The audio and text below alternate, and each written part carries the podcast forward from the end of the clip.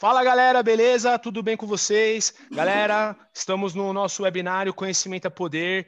É uma honra estar com cada um de vocês aqui. Hoje, uma... se a live tiver difícil de carregar aí, vocês vão entender por que daqui a pouquinho, porque tá pesado o time hoje aqui. Os nossos convidados de primeiro, nossos convidados de altíssimo nível.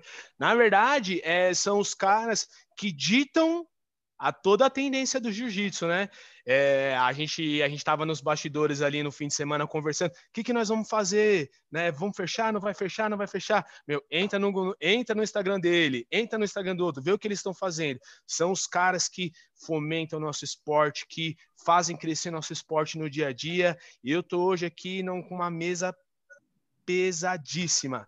É, e eu queria dar as boas-vindas e e os, os caras dispensam a apresentação, né? Mas dá as boas-vindas e queria que vocês dessem a primeira palavra com o nosso público. Vamos começar o que não estava falando nos bastidores, mas eu vou começar com ele porque não falou ainda. Fala, André Galvão, tudo bem? É uma honra ter você aqui com a gente.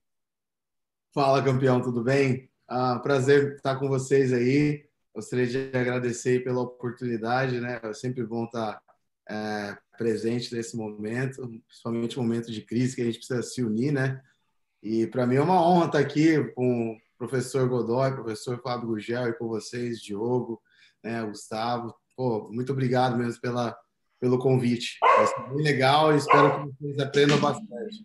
E a gente está em casa, né? A gente está em casa. Até agora mesmo eu estava aqui, ó, o Fabião tá lá com o cachorro dele, mas.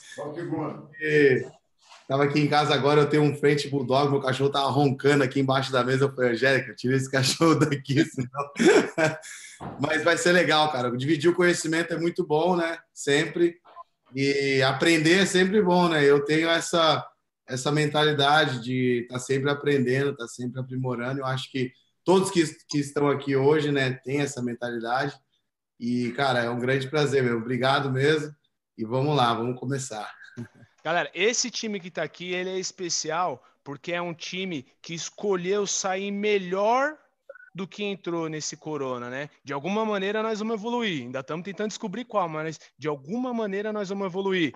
Fala, Fábio Gugel. É uma honra ter você aqui, mestre. Grande prazer, Gustavão, porra, Dodói, Galvão, turma pesada aí, muito legal estar compartilhando esse momento com vocês. É, Diogão também, ele está calado, mas sei que está tá assistindo aí. É, acho que é muito produtivo, cara. Como o André falou, a, é bonito de ver a comunidade do jiu-jitsu como a maioria está se comportando né, nesse momento, de, de, compartilhar conhecimento, de trocar ideia, de achar soluções. Acho que todo mundo está vivendo a mesma dor e, e, essa, e, e, esse, e esses movimentos, né, cara, de tentar reunir essas mesas redondas para discutir, eu acho que é sempre positivo, a gente sempre sai maior do que a gente entrou. Então, é um prazer estar com vocês aí. Oh, uma honra é nossa. Oh, e aí estamos também aqui junto com a gente, Messi Godoy, que a gente briga aqui ombro a ombro no campeonato. Quem ganha o Paulista, quem não ganha o Paulista, brigando ali no dia a dia.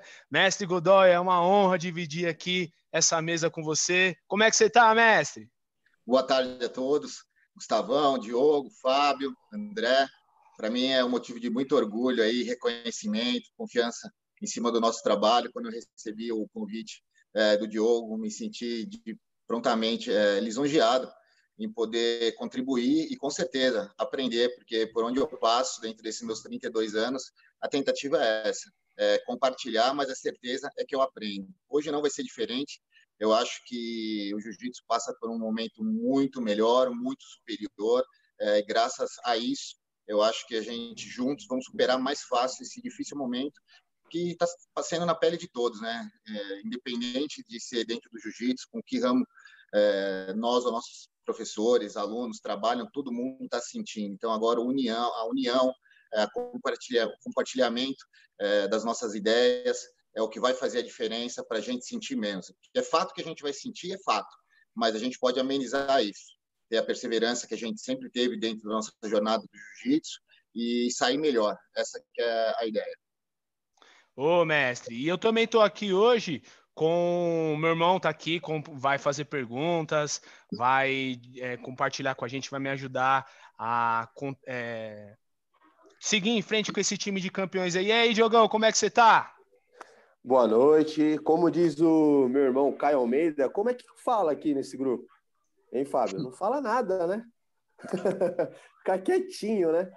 Estou encarregado de fazer uma, uma pergunta para o Godoy, já está na expectativa, e o restante é com o Gustavão. É, muito obrigado aí pela presença de vocês. É uma, realmente é uma honra é, é, viver esse momento. Galera, e, te, e, temos a cobertura aqui, né? Conseguimos atrair a atenção de, das, das mídias, né? Do nosso esporte. Temos a Grace Meg e a Tatami, que vão fazer uma pergunta para os nossos entrevistados também. E tenho certeza que vai ser show. É, ô, Diogão, entre em contato com o cara da Tatami lá, que ele não, não entrou aqui ainda. Ele me ligou, mas eu não consigo atender ele agora. Dá um toque nele lá, vê como é que tá aí, tá? Que ele me ligou aqui, eu não consigo atender agora. Galera, mais uma dica aí. É, sigam o nosso canal do YouTube. Não, inscrevam-se no nosso canal do YouTube. É, vamos lá, tá sendo transmitido ao vivo a, a, esse webinário lá. E só dando feedback aqui, ó. A galera do Godoy tá dando um show aqui no YouTube, hein? Tá todo mundo falando uhum. G13 para cá, G13 para lá. A competição Boa, aqui tá pesada. Vamos! Então. Mestres, é o seguinte, é, a gente, é, a gente acompanha muito vocês, né? A gente, é, vocês são a referência nossa do esporte. Então, assim, eu não queria ficar muito nesse tema, mas é importante para os alunos é, verem o posicionamento de vocês, saberem o, o feedback de vocês de, de coronavírus, né, desse Covid-19. Não tem como a gente fugir um pouco disso. Mas eu não queria gastar muito tempo com isso, não. É, gente, se Deus quiser, nós vamos passar dessa fase o mais rápido possível. Mas não tem como falar isso, né? Nós fechamos a academia olhando para vocês, né? Eu, o Fábio Gurgel falou assim: nós, como escolas, fechando. Pô, nós também somos uma escola, temos que fechar, né? São os caras que são referência para gente. E a gente gostaria de saber, jogo rápido, é, a opinião de vocês, a visão de vocês, o olhar de vocês em cima disso tudo que está acontecendo. Quem fala primeiro? Fica à vontade, quem começou, Gurgel? Vai lá, Fabião. Então, cara, é, panorama rápido, assim, a gente foi pego, não, não, diria nem tão de surpresa, porque a gente vem acompanhando a evolução é, do vírus, de virou pandemia, a gente sabia que isso chegaria no Brasil em algum momento, é, e de fato chegou. A gente esperou para que a gente tivesse algum embasamento né, para tomar uma decisão tão drástica como fechar a academia, que é algo inédito, né? acredito que para todos nós, é, a gente esperou uma decisão da Secretaria de Saúde do governo do Estado, que falou: olha, as escolas precisam fechar. E aí eu entendo que as nossas academias são escolas de jiu-jitsu e elas se enquadram exatamente nesse grupo. Então, quando o governo do Estado falou que, são, pô, as escolas teriam que fechar, eu me antecipei e falei, cara, se vai ter que fechar, a gente vai começar a preparar um plano de emergência aqui para poder fechar, né? porque tem várias, tem várias coisas que estão ligadas a isso. Pô, como é que você faz com os professores? Né? Pô, os caras dependem daquele, do salário da academia. Como é que você faz com os alunos que você não vai conseguir entregar o serviço? Tem uma série de coisas que a gente tem que lidar depois de tomar uma decisão como essa. Então, quanto antes, eu acho que suaviza e fica mais fácil o processo. E a gente está passando pelo meio disso, a gente está no meio do, de, de, dessa, desse processo todo. E, e, espero que a gente saia disso logo, né? que, que achem uma solução que seja viável para que a gente possa voltar a trabalhar, mas pelo momento a gente tem que seguir as normas do que está acontecendo aí é, dos órgãos de saúde. A gente tem que acreditar em alguém, né? Tem que acreditar em alguém que entenda desse assunto mais do que a gente. É isso que a gente está fazendo e é dessa forma que a gente vai se manter até que passe essa pandemia aí. É com você, Godoy. Traga a sua visão para a gente. Bom, eu acho que olhando é, de um prisma diferente, a gente tem que avaliar que é, as mídias sociais não fazem o papel do contato físico e do abraço. É bom a gente nunca esquecer disso, porque cada vez mais as pessoas é, caindo de cabeça nessa história. A gente não respira, não consegue respirar dinheiro.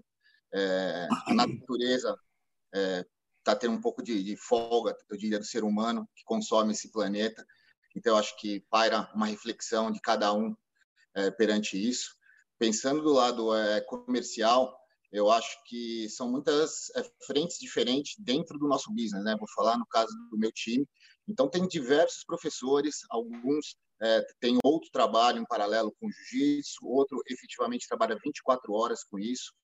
Então, eu não tive como sair uma, uma ordem generalizada de mim, a não ser que fosse partindo do governador, né, quando ele instituiu, realmente agora devemos fechar. Então, eu deixei a cargo de cada professor o entendimento se estava no momento ou não, mas é, sendo claro, com uma conversa diária a respeito do status que estava adquirindo corona, a respeito da nossa modalidade que tem total contato físico, né? E conversando diariamente. Alguns foram fechando é, mais cedo, outros foram se estendendo até o minuto final, até o momento que a gente passa agora realmente um break total. É, eu entendo que não tem como segurar muito mais isso, a economia não consegue sustentar isso. Os professores é, diariamente, hoje estava todos eles ali em reunião conversando quando que vamos voltar, o que vamos fazer a respeito é, também do pronunciamento que houve ontem, né? Alguns criticando, mas o consenso é geral que não tem como manter muito mais por muito mais tempo esse status aí. Talvez criar uma forma aí de um de um lockdown, de privar certos grupos de risco, liberar outros. Não sei qual seria o consenso. Não estou nem aqui para debater e falar a respeito disso. Eu só acho que nós temos que ser resilientes agora, fazer o que sempre praticamos dentro da nossa nossa jornada dentro da arte. Acho que esse que é o momento realmente, nos manter sãos, é, ficar nesse fórum com os alunos, agradecer o apoio é, nesse momento difícil que todos vêm nos dando e espero que juntos a gente possa amenizar aí todas as cicatrizes que a gente vai carregar desse momento. Estava conversando com a minha mãe, é, ela falou, ela falou, eu nunca participei de uma coisa dessa na minha vida, né? Nem a depressão ali de 29 talvez cause o que teve, o que isso pode vir a causar para a gente. Então, espero que a gente consiga sair disso bem e o mais rápido possível, tirando lições e reflexões para momentos futuros. No mínimo, né, mestre, promover o diálogo disso tudo, né? Sem, sem atacar um outro, sem atacar um ponto de vista, sem antes ouvir, né? André Galvão, e como é que estão as coisas aí nos Estados Unidos? Como é que estão a, em relação aos afiliados? Fala um pouquinho pra gente. Sim, é, foi uma situação que pegou todo, todo mundo de calça curta, né? Todo mundo foi pego de surpresa. Eu acho que é, essa fase de desconforto que a gente está passando está é, ajudando a gente né, a pensar em várias coisas, fazer planos novos, né? É, não só os professores hoje academia, mas também os, todos os empresários em geral, né? E a gente está construindo ideias agora, né? Estamos construindo bastante ideia. A gente já cedeu para todos os nossos alunos a parte do treino online. A gente tem a plataforma online, o Whats Online, e a gente tem muitos, muitos alunos. A gente cedeu né, o treino online para eles, para eles poderem estar tá, pelo menos aprendendo né, durante esse tempo. Eu sei que é difícil. Estou vendo, nunca vi tanta gente treinar com a cadeira, né? Nossa, eu vejo tanta ah, gente. Sensacional. Hoje eu vi um cara, só interrompendo, Nossa. Galvão, eu vi um cara fazer um vídeo da cadeira hoje. Ele fez umas três posições que eu não conhecia. sensacional. Pô, os caras estão fogo, cara. A criatividade do lutador de jiu-jitsu, do professor de jiu-jitsu é muito grande, cara. E eu acho que a gente, no geral, lutador de jiu-jitsu, professor de jiu-jitsu, né? As pessoas que praticam jiu-jitsu, a gente tem uma criatividade muito grande, sabe? E eu acho que isso ajuda a gente. Até a gente ter paciência no momento, achar o ponto certo, a hora certa de, de tomar as decisões com paciência, né? O jiu-jitsu ajuda muito nessa hora. E a gente está dando o um melhor aqui, né? Não tem como. Eu fui uma das primeiras academias a, a ter fechado aqui nos Estados Unidos, né? É, eu fechei na sexta-feira passada, sexta-feira 13, o dia que eu fechei a academia. E aí a, a gente está fechado até agora. Tenho comunicado bastante com os alunos, né? É, a de início, de início ali eu achei que, que era exagero, né? Esse, esse vírus e tudo mais. Depois eu vi que o negócio começou a ficar mais sério e tal. E agora a gente vê né, o colapso que está dando aí na economia mundial, né? E já aconteceu outras, outros colapsos na economia antes, né? Não é a primeira vez que acontece, mas nunca de uma forma assim onde as pessoas devem ficar é, socialmente distanciados um, dos outros, né? Onde todos os comércios praticamente fecharam. É a primeira vez que isso está acontecendo. E eu acho que aconteceu na hora certa, vamos dizer, porque hoje a gente tem esses meios né, de comunicação, onde a gente, mesmo de longe, a gente pode estar perto, né?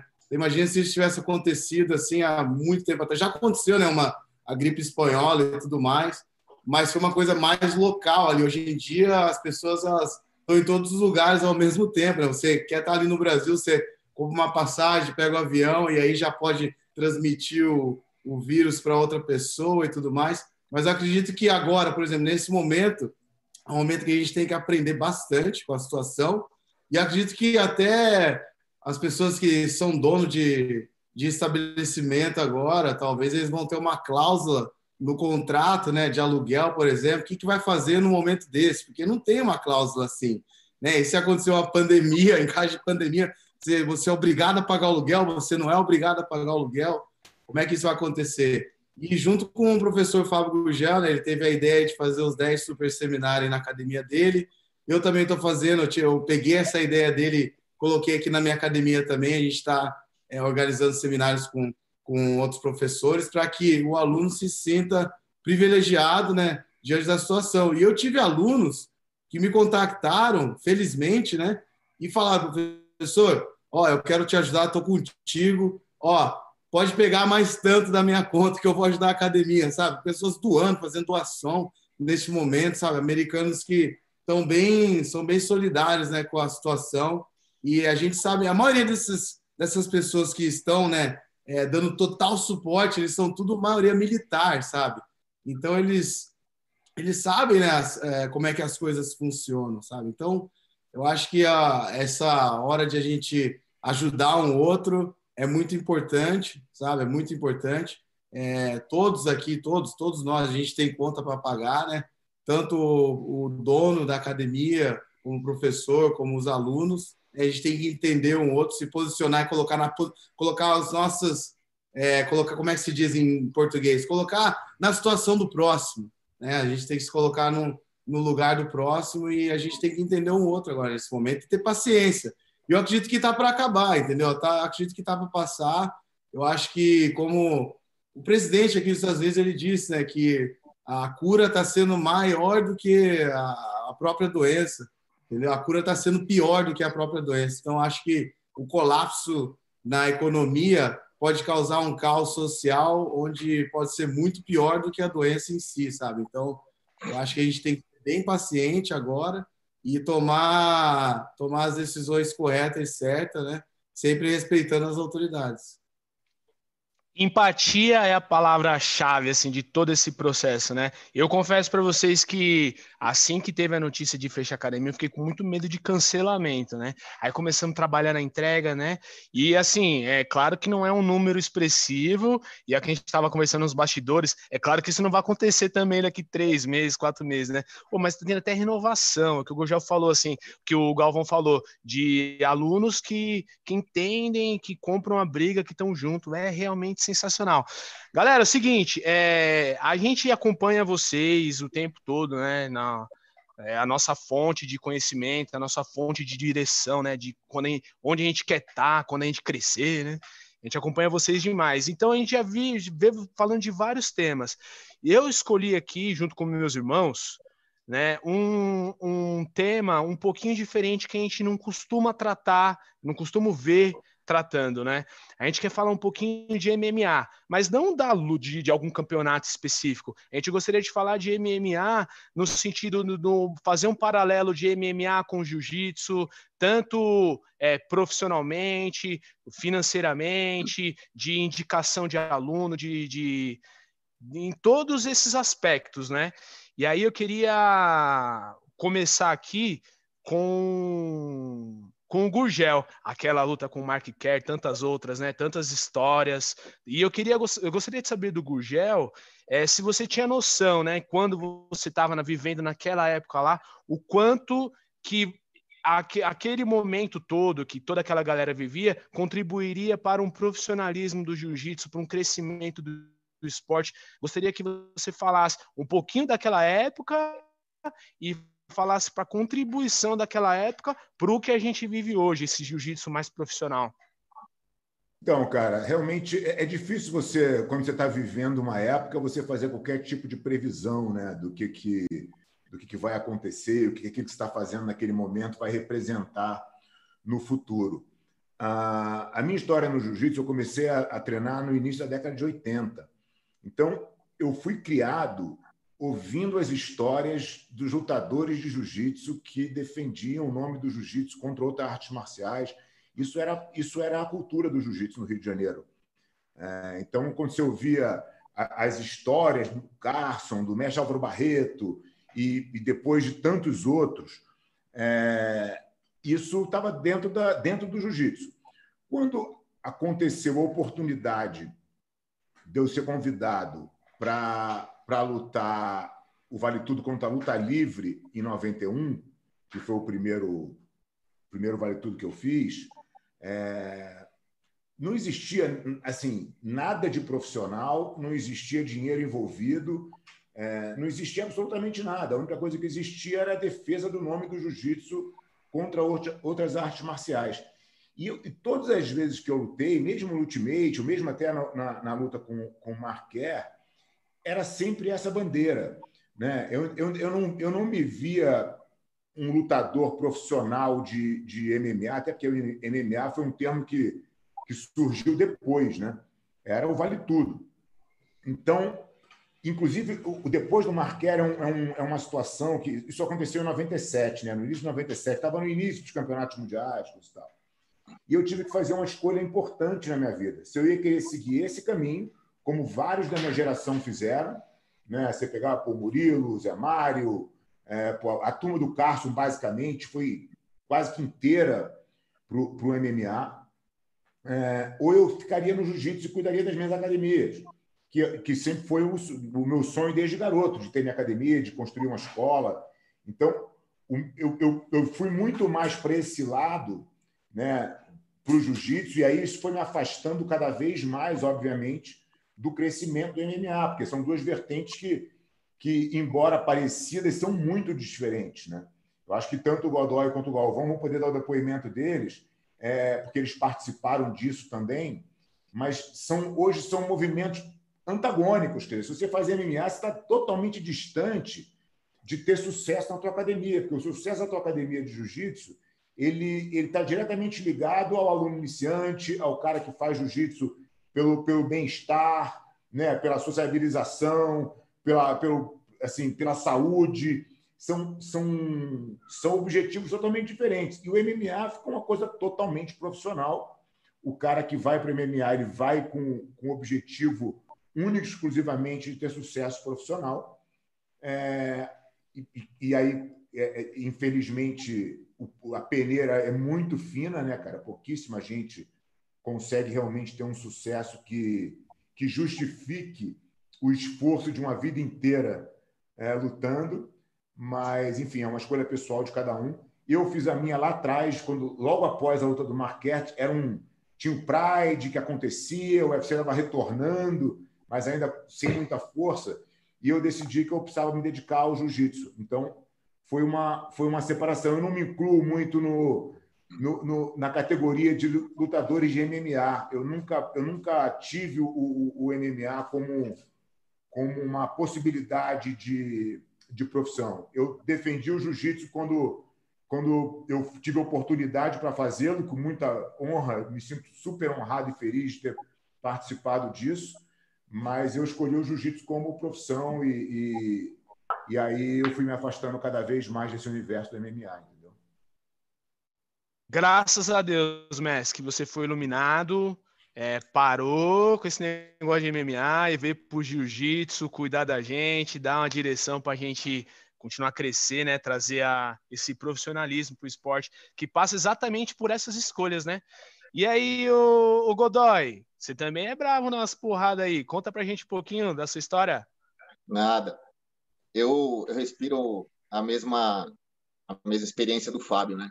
Eu, na verdade, eu parabenizo aqui o Fábio, porque em 91, lá no Vale do Grajaú, aquilo foi muito marcante para mim. Eu comecei a treinar jiu-jitsu em 88 e aquilo foi, foi algo muito que me marcou realmente como criança, porque quando eu era novo, essa rivalidade, desde quando eu comecei a competir lá no Rio, tinha a Copa Atlântico Sul e tal, tinha muito daquela história ainda recente da invasão da, da, dos campeonatos de jiu-jitsu com a luta livre, tinha a história do Hugo com o Rickson, então era a rivalidade do momento, né? E isso para mim me marcou demais. Então, se eu tivesse que pontuar, eu falaria que em 91 foi uma coisa muito marcante para mim assistir todos aqueles que representaram a bandeira do jiu-jitsu. É, 93 também, o início do Royce é, dentro do UFC.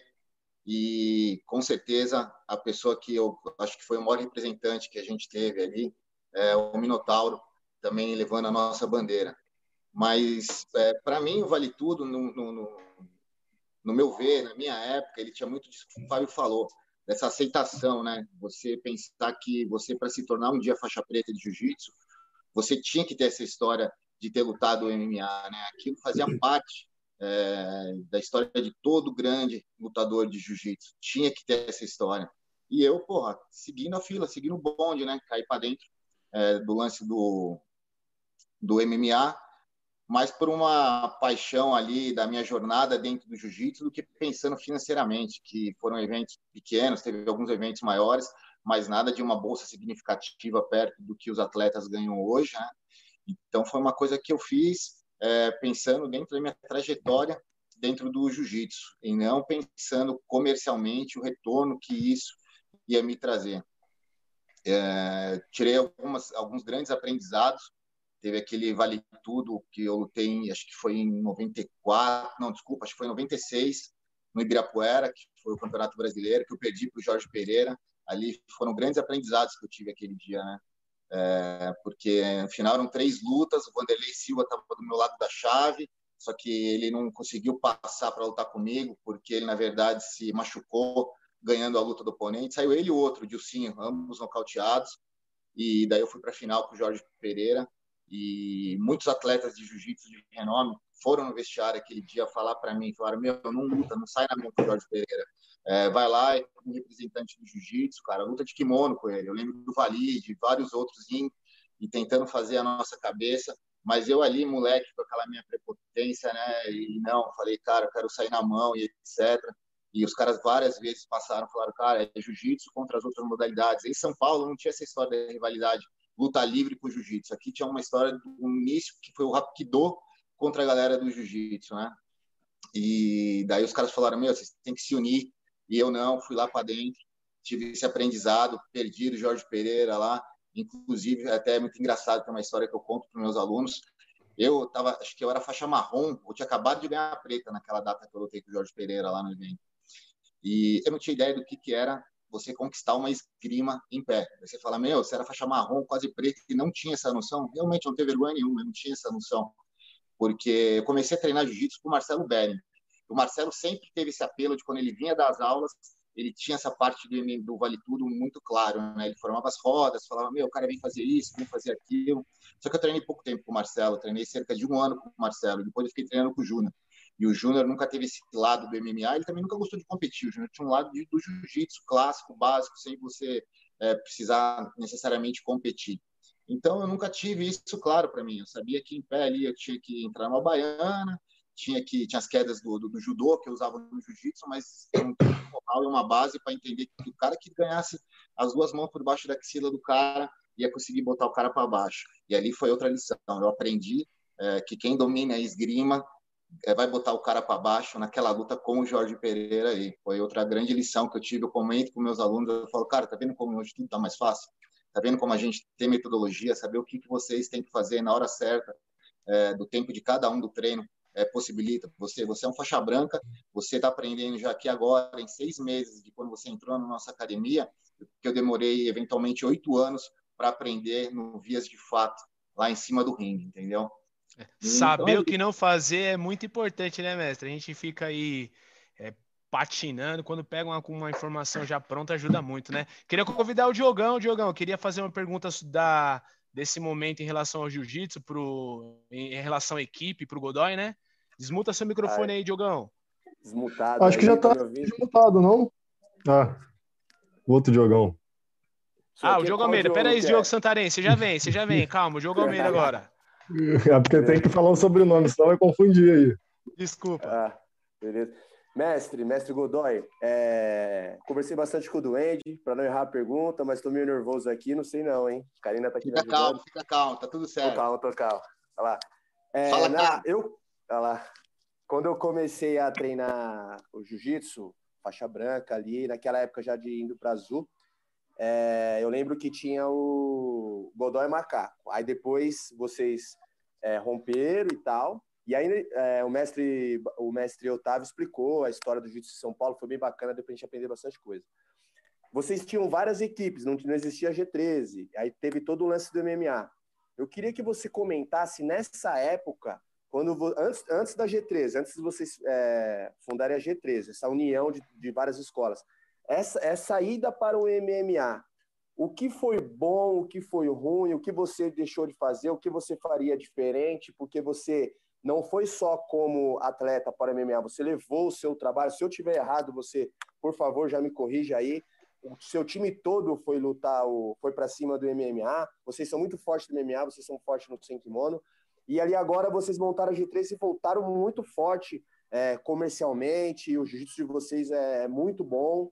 Eu queria que vocês falassem, você foi e você voltou. Eu queria que você falasse essa caminhada aí. Então, na verdade, é, eu acho que assim é, a fruta não cai longe do pé, né?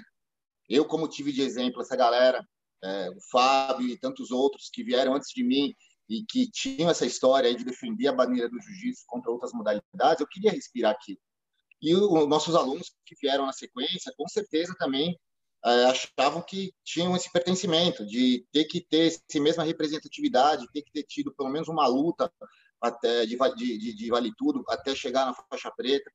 E a gente tinha naquele grupo lá, quando eu saí, do, quando eu me separei do Jorge, a gente tinha muitas pessoas que tinham essa vontade, essa vontade latente dentro de si. Nós fomos lá, nós, é, eu fui para, me juntei lá com a BTT, cheguei lá na BTT no Rio de Janeiro, fui trocar uma ideia com o Libório, eu nunca me esqueço, o Libório era o cara que eu tinha maior afinidade é, de, de, todos os líderes da BTT. E no dia que eu cheguei lá para conversar com eles, o Libório falou para mim, falou, porra, Godoy, eu vou te falar uma coisa, cara. Hoje eu tive a conversa com o Murilo, com os caras que eu tô indo é, morar nos Estados Unidos. Eu vou abrir a ATT lá nos Estados Unidos. Então foi no mesmo dia que ele tinha acabado de conversar com o Murilo. Mas mesmo assim, nós ficamos um tempo lá, treinamos, fiz grandes amigos, foram grandes aprendizados, é, tirei muitas lições e orbitamos um tempo por aquilo. Depois que eu lutei a minha luta de MMA com o Jorge, é, ali foi um momento também de reflexão. Foi um momento que eu tive que parar e fiz uma análise. Falei, cara, quanto disso realmente me pertence e quanto desse fardo eu estou carregando, talvez por um sentimento de aceitação de outras pessoas me olhando, etc. Então foi uma análise mais voltada é, para o lado pessoal do que para o lado comercial. Naquele momento, é, eu não tinha ainda uma certeza que o jiu-jitsu talvez, não é uma certeza, mas não sabia que o jiu-jitsu ia virar o que virou, né? É, eu sempre treinei jiu-jitsu ali por muita paixão. Eu nunca tive um, um, um, sentimento de meu, preciso montar uma equipe, é, vai ser disso que eu vou viver, vai ser através disso que eu vou ajudar outras pessoas. Isso foi uma coisa que devagarzinho foi crescendo dentro de mim, o jiu-jitsu foi me mudando. Então, depois que eu lutei com o Jorge, eu fiz algumas reflexões, falei, cara, não é isso que eu quero para mim, eu quero continuar a história do jiu-jitsu, eu quero me dedicar de jiu-jitsu, eu quero continuar aprendendo. Eu sei que meu jogo, em alguns quesitos, eu sou um faixa preta, em outros eu sou, por que não, um faixa branca. Eu tenho muita lenha para melhorar o meu game, eu tenho muita coisa que eu tenho vontade de aprender, e isso mantém minha motivação é, sempre alta. Então, eu não, não, não sinto esse mesmo sentimento é, pelo Vale Tudo. E daí a gente começou devagarzinho, fomos se estruturando, fomos se estruturando, o jiu-jitsu foi se depurando. Eu também tive uma outra coisa desde muito cedo. Minha primeira academia foi em 92 que eu montei. Eu era faixa roxa ainda. Eu nunca tive uma dificuldade para ter aluno. É, eu, a patota de bairro que eu andava sempre teve como curtição essa história de, de brigar, de sair na mão. Tem bairro que os caras gostam de correr de carro, tem bairro que os caras gostam de bater uma pelada. A galera que eu andava, que era do Objetivo Santo Amaro, tinha como meu hobby sair na mão. Tinha várias ganguezinhas lá, mas era uma coisa que, entre aspas, era saudável. Todo mundo curtia isso. Era uma parada que a gente saía na mão e depois, logo dois dias depois, estava se falando. E eu lembro que a minha primeira academia que eu abri de faixa roxa no fundo da casa da minha mãe, no que tinha cerca de 15 metros por 5 mais ou menos, no primeiro dia de aula, tinha 25 alunos dentro e 20 alunos lá de fora no corredor, esperando para revezar a aula. Então, todas as academias que eu fui abrindo, graças a Deus, é, a gente sempre teve um grande número de amigos e pessoas acompanhando e acreditando no nosso trabalho. E foi isso. Eu fui migrando essa minha mentalidade da história do MMA, do Vale Tudo, se era isso que eu queria fazer. Caí pela minha paixão, que realmente era o jiu-jitsu. E devagarzinho a gente foi entendendo que isso ia virar um business maior e começamos a melhorar os nossos processos, ver o que, que a gente poderia oferecer para aquelas é, pessoas que acreditavam na gente, não só como um jiu-jitsu, mas um guarda-chuva de benefícios que a gente podia oferecer para eles e alavancar o business deles, que eles pudessem, aquele cara que tem a paixão pelo nosso jiu-jitsu, que ele não necessariamente precisava trabalhar em outra coisa durante o dia, de vez em quando, em alguns horários do dia da aula, ele poderia realmente viver, ter uma plenitude é, trabalhando com o que ele ama. Então foi esse momento aí que a gente se engajou e transformamos a Godoy Jiu-Jitsu Clube, que era que saiu da Godoy, da Godoy Macaco, originou-se a Godoy Jiu-Jitsu Clube. Fiquei cerca de 10 anos aí nesse processo de depuração. Em 2012, 2013, eu virei a chave e falei, não, cara, isso vai ser o business da, da, da minha vida. Tem muita gente é, embutida nisso, a gente realmente tem que estruturar isso como um negócio. E estamos aí nessa batalha diária, aprendendo e tentando ajudar a todos. Você é louco, chega num campeonato brasileiro, mas a G13 tem tanto faixa preta, mais tanto faixa preta, mais tanto faixa preta, pelo amor de Deus.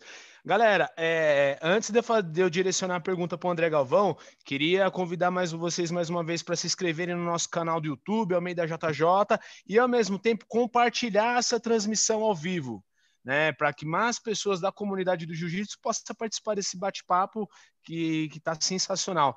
André Galvão, eu vou, eu vou fazer uma, uma. Vou filosofar aqui em cima do, do mestre Godoy, e aí, ao mesmo tempo, eu quero que você conte a sua história do, do MMA e depois voltando para o jiu-jitsu ali, né?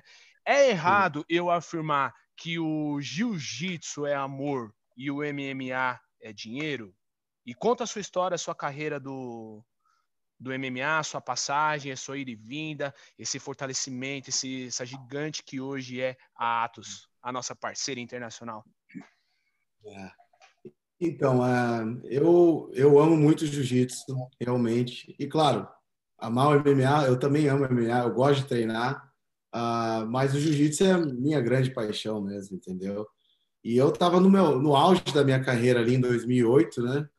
É, e eu fui campeão mundial, finalizei todas as, todas as lutas em 2008, ah, onde eu ganhei meu terceiro título na faixa preta. E aí eu falei, ah, agora é hora de ir para MMA. E naquela época, o jiu-jitsu tava para dar aquele boom, sabe? É, e, e eu tive exemplos de outros lutadores, né, de, de jiu-jitsu que migraram para o MMA. E se você vê, por exemplo, na época do professor Fábio Gugel, na época do professor Godoy, naquela época você olha todos os faixa pretas que foram campeões mundiais, quantos deles fizeram MMA? A maioria, tipo, você, sei lá, de cada 10, 8 fizeram, entendeu? Hoje em dia não, é o contrário, de cada 10, 2 fazem, entendeu? É outra. Você vê que na nova geração agora não tem muita gente fazendo, né? É, o MMA querendo migrar para o MMA, justamente porque o jiu-jitsu ele tem sustentado os atletas, tem ajudado muitos atletas a se manterem, né? até mesmo adquirirem as coisas que eles sonham fora do tatame também, ter uma família, sustentar a família e tal. É, e quando eu, quando eu decidi fazer o, o MMA, era realmente porque eu treinava jiu-jitsu, eu tinha três títulos mundiais na faixa preta e tal, tinha meus patrocinadores e tudo, mas eu achava que eu poderia atingir muito mais se eu fizesse a minha carreira no MMA, entendeu? E como o professor Fábio falou, é uma peneira muito fina, né?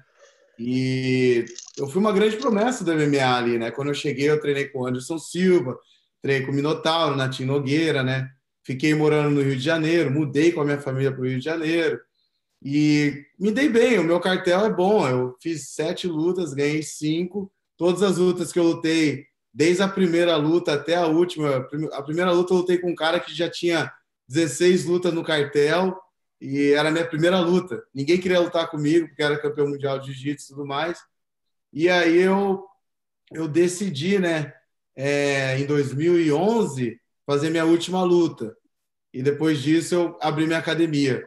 Realmente eu dei um eu foi uma na verdade um, uma necessidade mesmo assim de querer dar um futuro melhor para minha família né?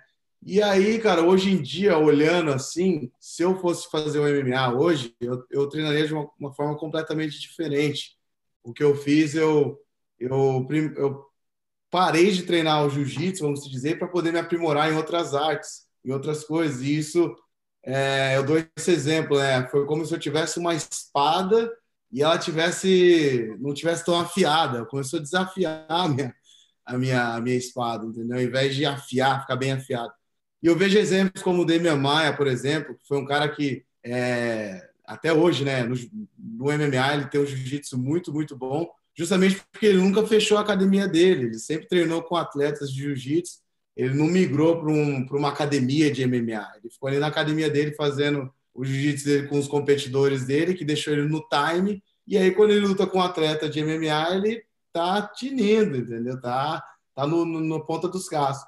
Então, eu acho que eu ter ido, trocado, mudado de, de lugar para poder treinar só com a galera que tem a mentalidade mais da, da trocação e tudo mais, isso atrapalhou um pouco, eu acho. E naquela época eu não tinha o wrestling que eu tenho hoje. E eu fui adquirir o wrestling que eu tenho hoje é, só em 2011, né, na DCC de 2011. Naquele é, campo de treinamento que eu tive com a DCC de 2011 foi onde eu adquiri o meu wrestling, né? E até hoje meu wrestling foi melhorando cada, cada vez mais, cada vez mais. E se eu tivesse o wrestling que eu tenho hoje para lutar MMA, com certeza eu me daria melhor. Se você pensa em fazer MMA, e você treina jiu-jitsu, não tem como você fazer o seu jiu-jitsu se você não tiver um wrestling. Porque o wrestling é necessário para você jogar a pessoa para baixo e aí conseguir dominar ela ali, né? E eu acho que esse é um grande erro dos lutadores de jiu-jitsu que migram para o MMA, né? Eles querem, ah, eu já sei jiu-jitsu e tal, mas se você não tiver wrestling, não tem como. Então, eu acredito que foi um grande aprendizado para mim, foi onde eu aprendi, porque na minha época já foi MMA, né? A época do professor Fábio, do professor Godoy, foi a época do Vale Tudo. Né? A minha época foi a época do MMA. Então, o MMA já é uma coisa muito mais é a evolução do Vale Tudo, né? onde a periodização de treino já estava muito mais estudado. E eu aprendi muito ali como periodizar treino, como fazer para você estar tá na ponta dos cascos, né? o time que você põe, quando você dá o off, quando você puxa mais o atleta. Eu aprendi muito isso quando eu fiz o MMA. Esses foram os benefícios que eu tive é, como atleta e como professor também. E eu uso até hoje essa metodologia que eu aprendi ali para poder fazer os meus atletas ficarem é, tinindo né, no, na, na, no MMA, no, no jiu-jitsu, desculpa, entendeu? No, no, no campeonato de jiu-jitsu. Então, acho que esse foi o grande aprendizado. Essa luta aí foi contra o Jorge Patino, né? E foi uma luta onde eu eu, é mais uma luta que eu lutei com um cara muito experiente, ele tinha cerca de 50 lutas, eu tinha essa era a minha terceira luta, né? Então, acho que terceira ou quarta luta. Eu lutei muita luta assim, né? Sempre botaram eu com os caras mais mais pedreira ali, mas graças a Deus eu tive uma carreira boa e tudo mais. E eu voltei pro jiu-jitsu, eu fiquei desde 2008 até 2012, 2013 sem lutar um, um campeonato mundial de jiu-jitsu. Eu fiquei quatro anos parado. Eu acho que é, não vou dizer assim, ah, eu me arrependo disso, não me arrependo nada, porque eu aprendi bastante. Fiz amizades maravilhosas que eu tenho até hoje, né? Muitos amigos. E, e cara, eu acho que, que tudo é um aprendizado na vida. Né? Acho que você não pode não pode querer falar, ah, eu deveria fazer assim, assado, sabe? Eu acho que tudo é um aprendizado. E graças a Deus eu voltei aí em 2011 para as competições eu foi onde eu fundei minha academia aqui em San Diego em 2010, né? Quando eu lutei minha última luta de MMA, eu já estava com a minha academia, né? E graças a Deus eu tô aqui hoje, né? 2020, a academia está muito, muito bem estruturada. Graças a Deus o time está muito forte e agora é só esperar esse vírus passar para a gente voltar às nossas atividades aí se Deus quiser. Não mas tem foi... erro, né? Só tem acerto, né? É, não, muito bom aprendizado, muito bom mesmo. É, aí eu queria convidar agora, dentro desse assunto, o a Grace Mag para fazer a sua pergunta. Direciona essa pergunta para um deles ou para os três, como vocês preferirem aí. A palavra é sua, Grace Mag. É uma honra ter vocês aqui, hein, fazendo a cobertura desse nosso webinário. Pô, então é... estamos nos sentindo muito privilegiados, viu? Brigadão. Ok, isso, Gustavo. Boa noite aí para você. Boa noite para todo mundo que está ouvindo a gente. É... Queria saber, cara, sobre. A gente estava falando sobre isso da, da mudança do MMA pro, do, do jiu-jitsu para MMA, no caso. E antigamente o pessoal migrava para o MMA, não só pela questão do desafio que você estava falando, mas a coisa do dinheiro também, né? Tinha, o MMA pagava pouco ou, ou, quase nada antigamente, e depois passou a melhorar. Mas a questão é, hoje em dia, os atletas de jiu-jitsu, vocês acham, no caso o Gurgel, professor Godoy, professor André, vocês acham que hoje em dia o atleta, mesmo com, com dinheiro, melhores campeonatos, patrocínio, eles ainda devem se testar no MMA só para ter o gosto, só para entender como é que é e como o professor André estava falando aí, dar uma melhorada no, no, estilo e poder chegar melhor até nos campeonatos de jiu-jitsu? Só agradecendo, eu ia perguntar isso daqui a pouco, mas tudo bem. Já desculpa, desculpa. Pergunta, pergunta ótima. Pergunta, o jornalista está sempre na frente. É, é. Então, a pergunta é ótima. O que, o que eu acho, cara, é que o atleta de jiu-jitsu hoje, que tem a pretensão de ser campeão mundial, a peneira também ficou mais fina, né? Eu acho que existe uma concorrência muito grande para muito poucos lugares, né? Então, o jiu-jitsu também ficou muito mais difícil, assim como o MMA. Então, você se você deixar de ser uma. Eu tive essa conversa lá atrás, nem é, nem é de agora, mas era lá atrás, quando o Marcelinho decidiu que ele queria lutar MMA. Eu falei, Marcelinho, você está no melhor momento da tua carreira. Você vai sair da, do número um, da pole position do negócio, para cair lá, na, lá atrás, numa fila de um negócio totalmente incerto. Mas ele quis fazer, enfim, teve a experiência dele e depois ele voltou. Eu acho que hoje essa volta ela vai ficando mais difícil, né?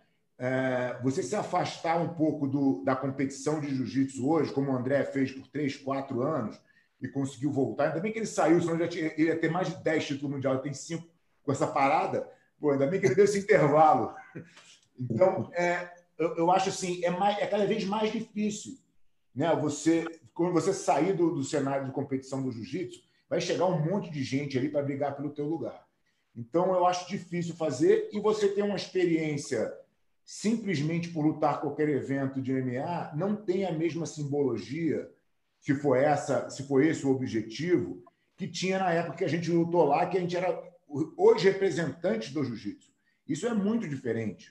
Né? Assim, é, o Vale Tudo que eu lutei em 91, pô, eu fui escolhido pelo Carson. O Carson não, você vai lutar. Né? É, é, completamente diferente. Mesmo na época que o Godoy lutava, ainda tinha uma coisa do jiu-jitsu, era o representante do jiu-jitsu. Hoje, isso praticamente não existe mais. Você vai no MMA, cara, todo mundo faz tudo.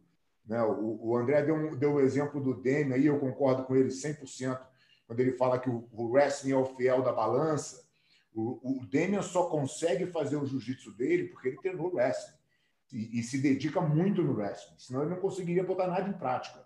Né? E foi o momento que ele teve na carreira de dificuldade, foi quando ele não tinha um wrestling bom ainda. Mas, enfim, só voltando para fechar a, a, a tua pergunta, eu acho que não. Eu acho que o atleta de jiu-jitsu não precisa mais dessa comprovação. E, e para ser bem real, embora talvez as pessoas da, das antigas não gostem muito de ouvir, o jiu-jitsu puro hoje não é suficiente. Né? O, o, o MMA evoluiu para um nível que todo mundo sabe um básico de jiu-jitsu, todo mundo sabe no mínimo um básico de wrestling, quando não muito, e todo mundo sabe porra, um pouco de trocação, quando não muito.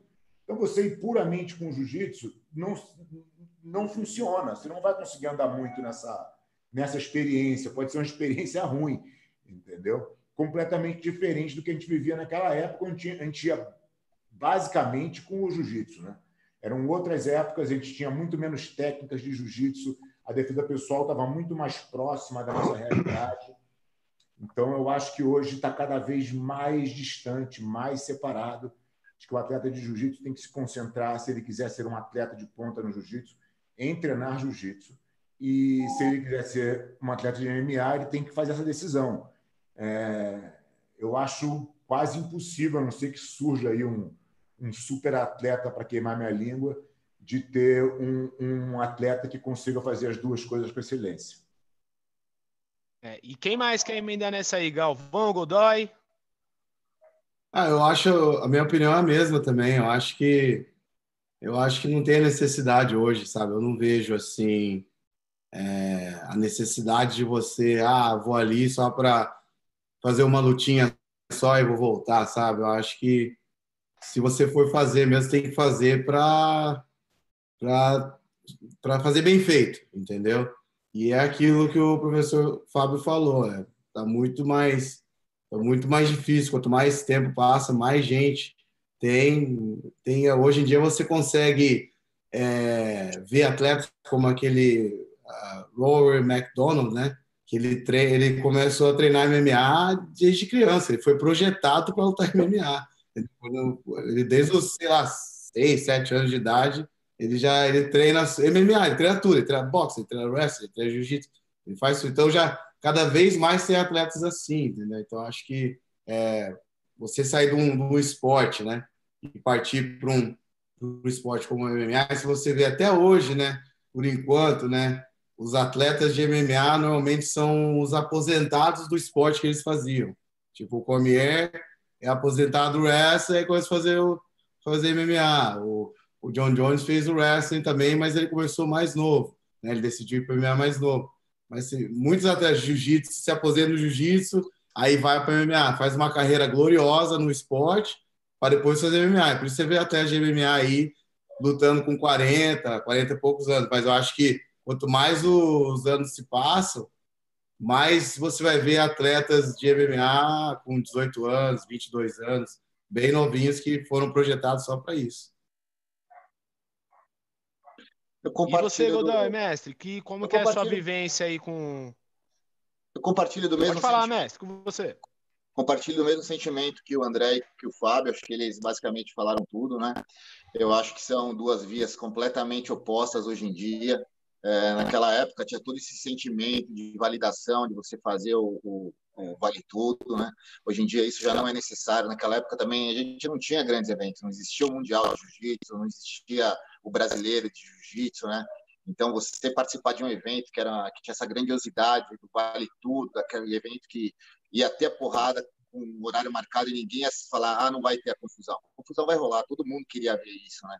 Então fazia parte, tinha necessidade.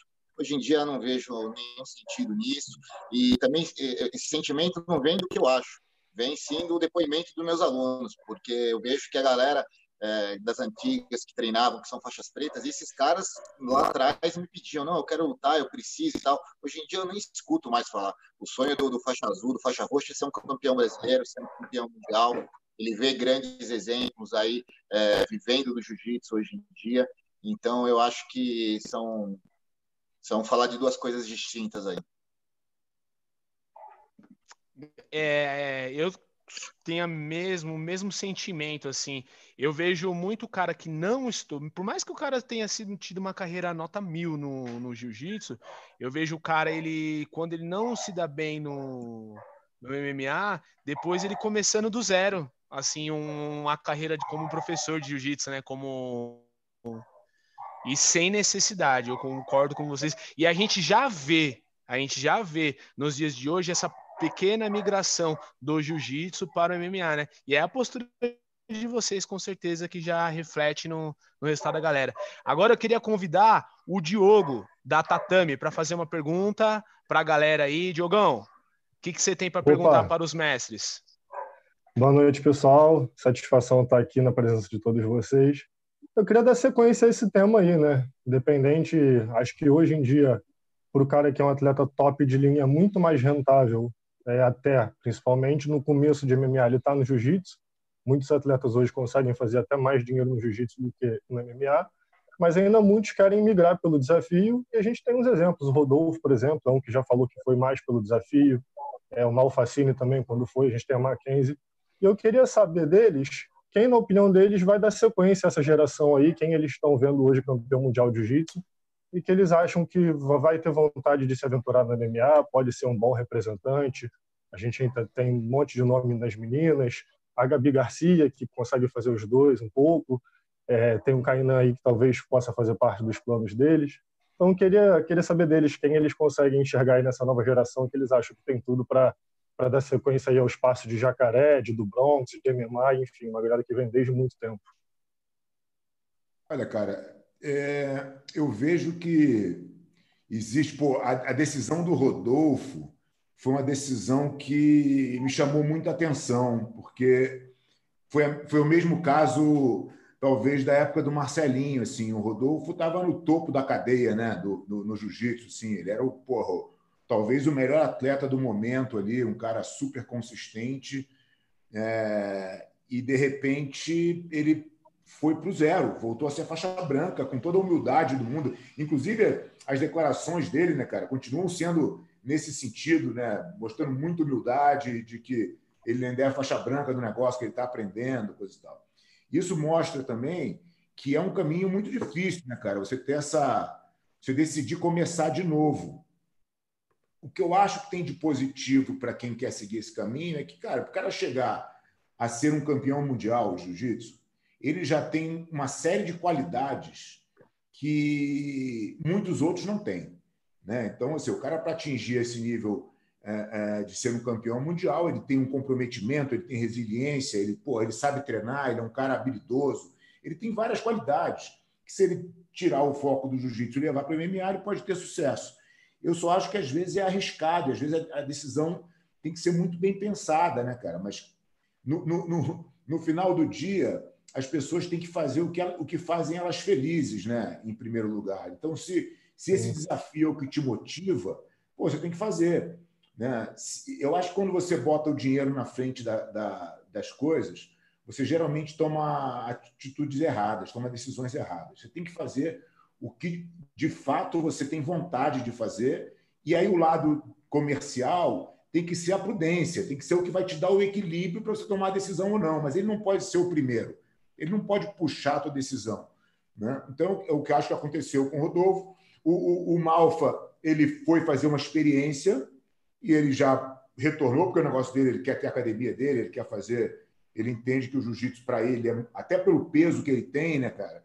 Assim, mesmo que ele faça uma carreira de MMA de muito sucesso, pela idade que ele tem, pelo peso dele, ele fez a conta lá, falou, cara, eu tive uma experiência, foi legal, mas eu estou afim de focar no jiu-jitsu. É, acho que o atleta de jiu-jitsu faz uma transição muitas vezes boa, né, cara? Você vê o Durinho chegando agora aí no UFC, a Mackenzie, tanta gente legal. É, eu acho que é uma escolha pessoal no final, entendeu, cara? As pessoas têm que fazer o que faz elas felizes e eu acho que todo atleta de jiu-jitsu que está nesse nível tem condição. Agora vai ter que fazer como o Rodolfo, vai ter que voltar lá e saber que vai ser um novo faixa branca. É, Vamos lá, acho... Galvão. É. Não, eu acho que de todos esses atletas citados aí, é, eu vejo o Durinho, assim, o Durinho ele tem um, ele tem um talento, sabe? Ele tem uma estrela, ele gosta do que ele faz, né? Eu acho que não é pelo dinheiro, porque eu conheço o Durinho já há muito tempo, e ele sempre falava que queria ganhar o Mundial, e depois que ele ganhasse o Mundial de Preto, ele ia fazer MMA. Já era, já estava escrito já, entendeu? Não foi uma coisa que ele planejou depois de ele ter ganhado, sabe? Desde que ele começou. Então, acho que, como o professor falou, o seu amor pelo que você está fazendo tem que ser muito maior do que a sua vontade de ganhar o dinheiro. É uma coisa que eu aprendi até vendo o Anderson Silva treinar de perto, sabe? O Anderson ele se tornou o atleta que ele se tornou, adquiriu todos os bens que ele adquiriu até hoje na vida, porque ele gosta muito do que ele faz, entendeu? O dinheiro foi consequência. Sabe? Então, acho que o atleta ele tem que ele tem que fazer uma escolha onde ele onde ele tem que gostar muito do que ele está fazendo, sabe? Não só pensar assim, ah, eu vou fazer isso porque eu... foi justamente o que eu fiz, sabe? Eu fiz isso, eu aprendi essa lição, sabe? Então eu vi que é, o mais importante de tudo é você realmente fazer aquilo que você ama, entendeu? E se você for fazer o MMA, é uma transição onde se você tá pronto, apto a fazer mentalmente, né? A você começar do zero, né? Vai embora, entendeu? Vai embora. Porque muita gente acha que, ah, não, vai ser fácil e tal.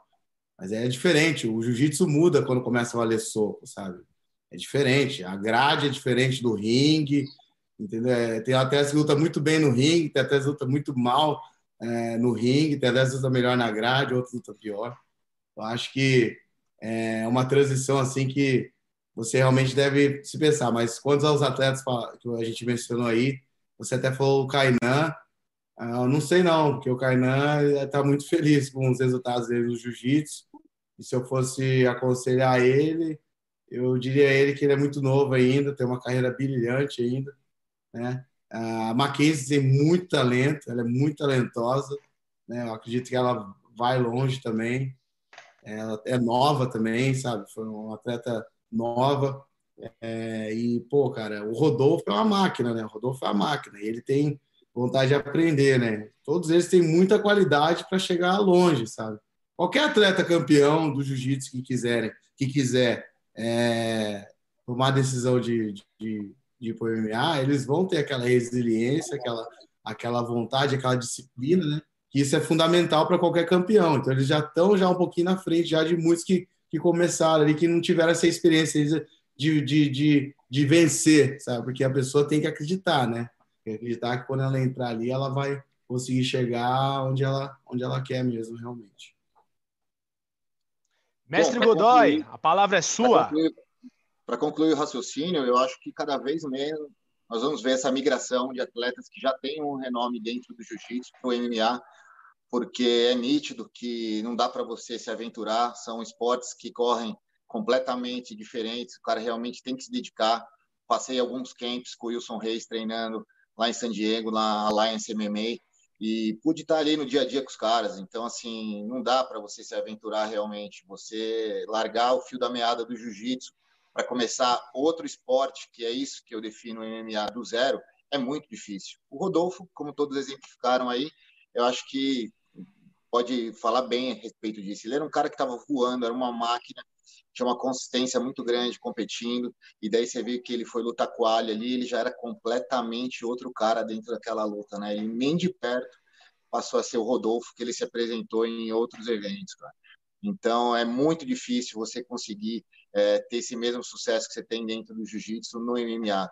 Eu acho que Demian, é, Durinho e outros ainda podem, porque vem do momento ainda que era passível de haver isso. Eu acho que cada vez menos nós vamos ver, a não ser que esse cara ele cresceu dentro do jiu-jitsu, já tendo como outro esporte de base uma luta em pé ou uma parte de wrestling muito forte. Do contrário, eu acho que cada vez menos a gente vai ver isso. E também pensando no lado financeiro do jiu-jitsu, que dia a dia ele melhora a premiação, exemplos de atletas que foram bem-sucedidos dentro do jiu-jitsu e continuam é, como empresários de sucesso tendo suas academias de jiu-jitsu, que antigamente você não via essa luz ali no futuro, entendeu?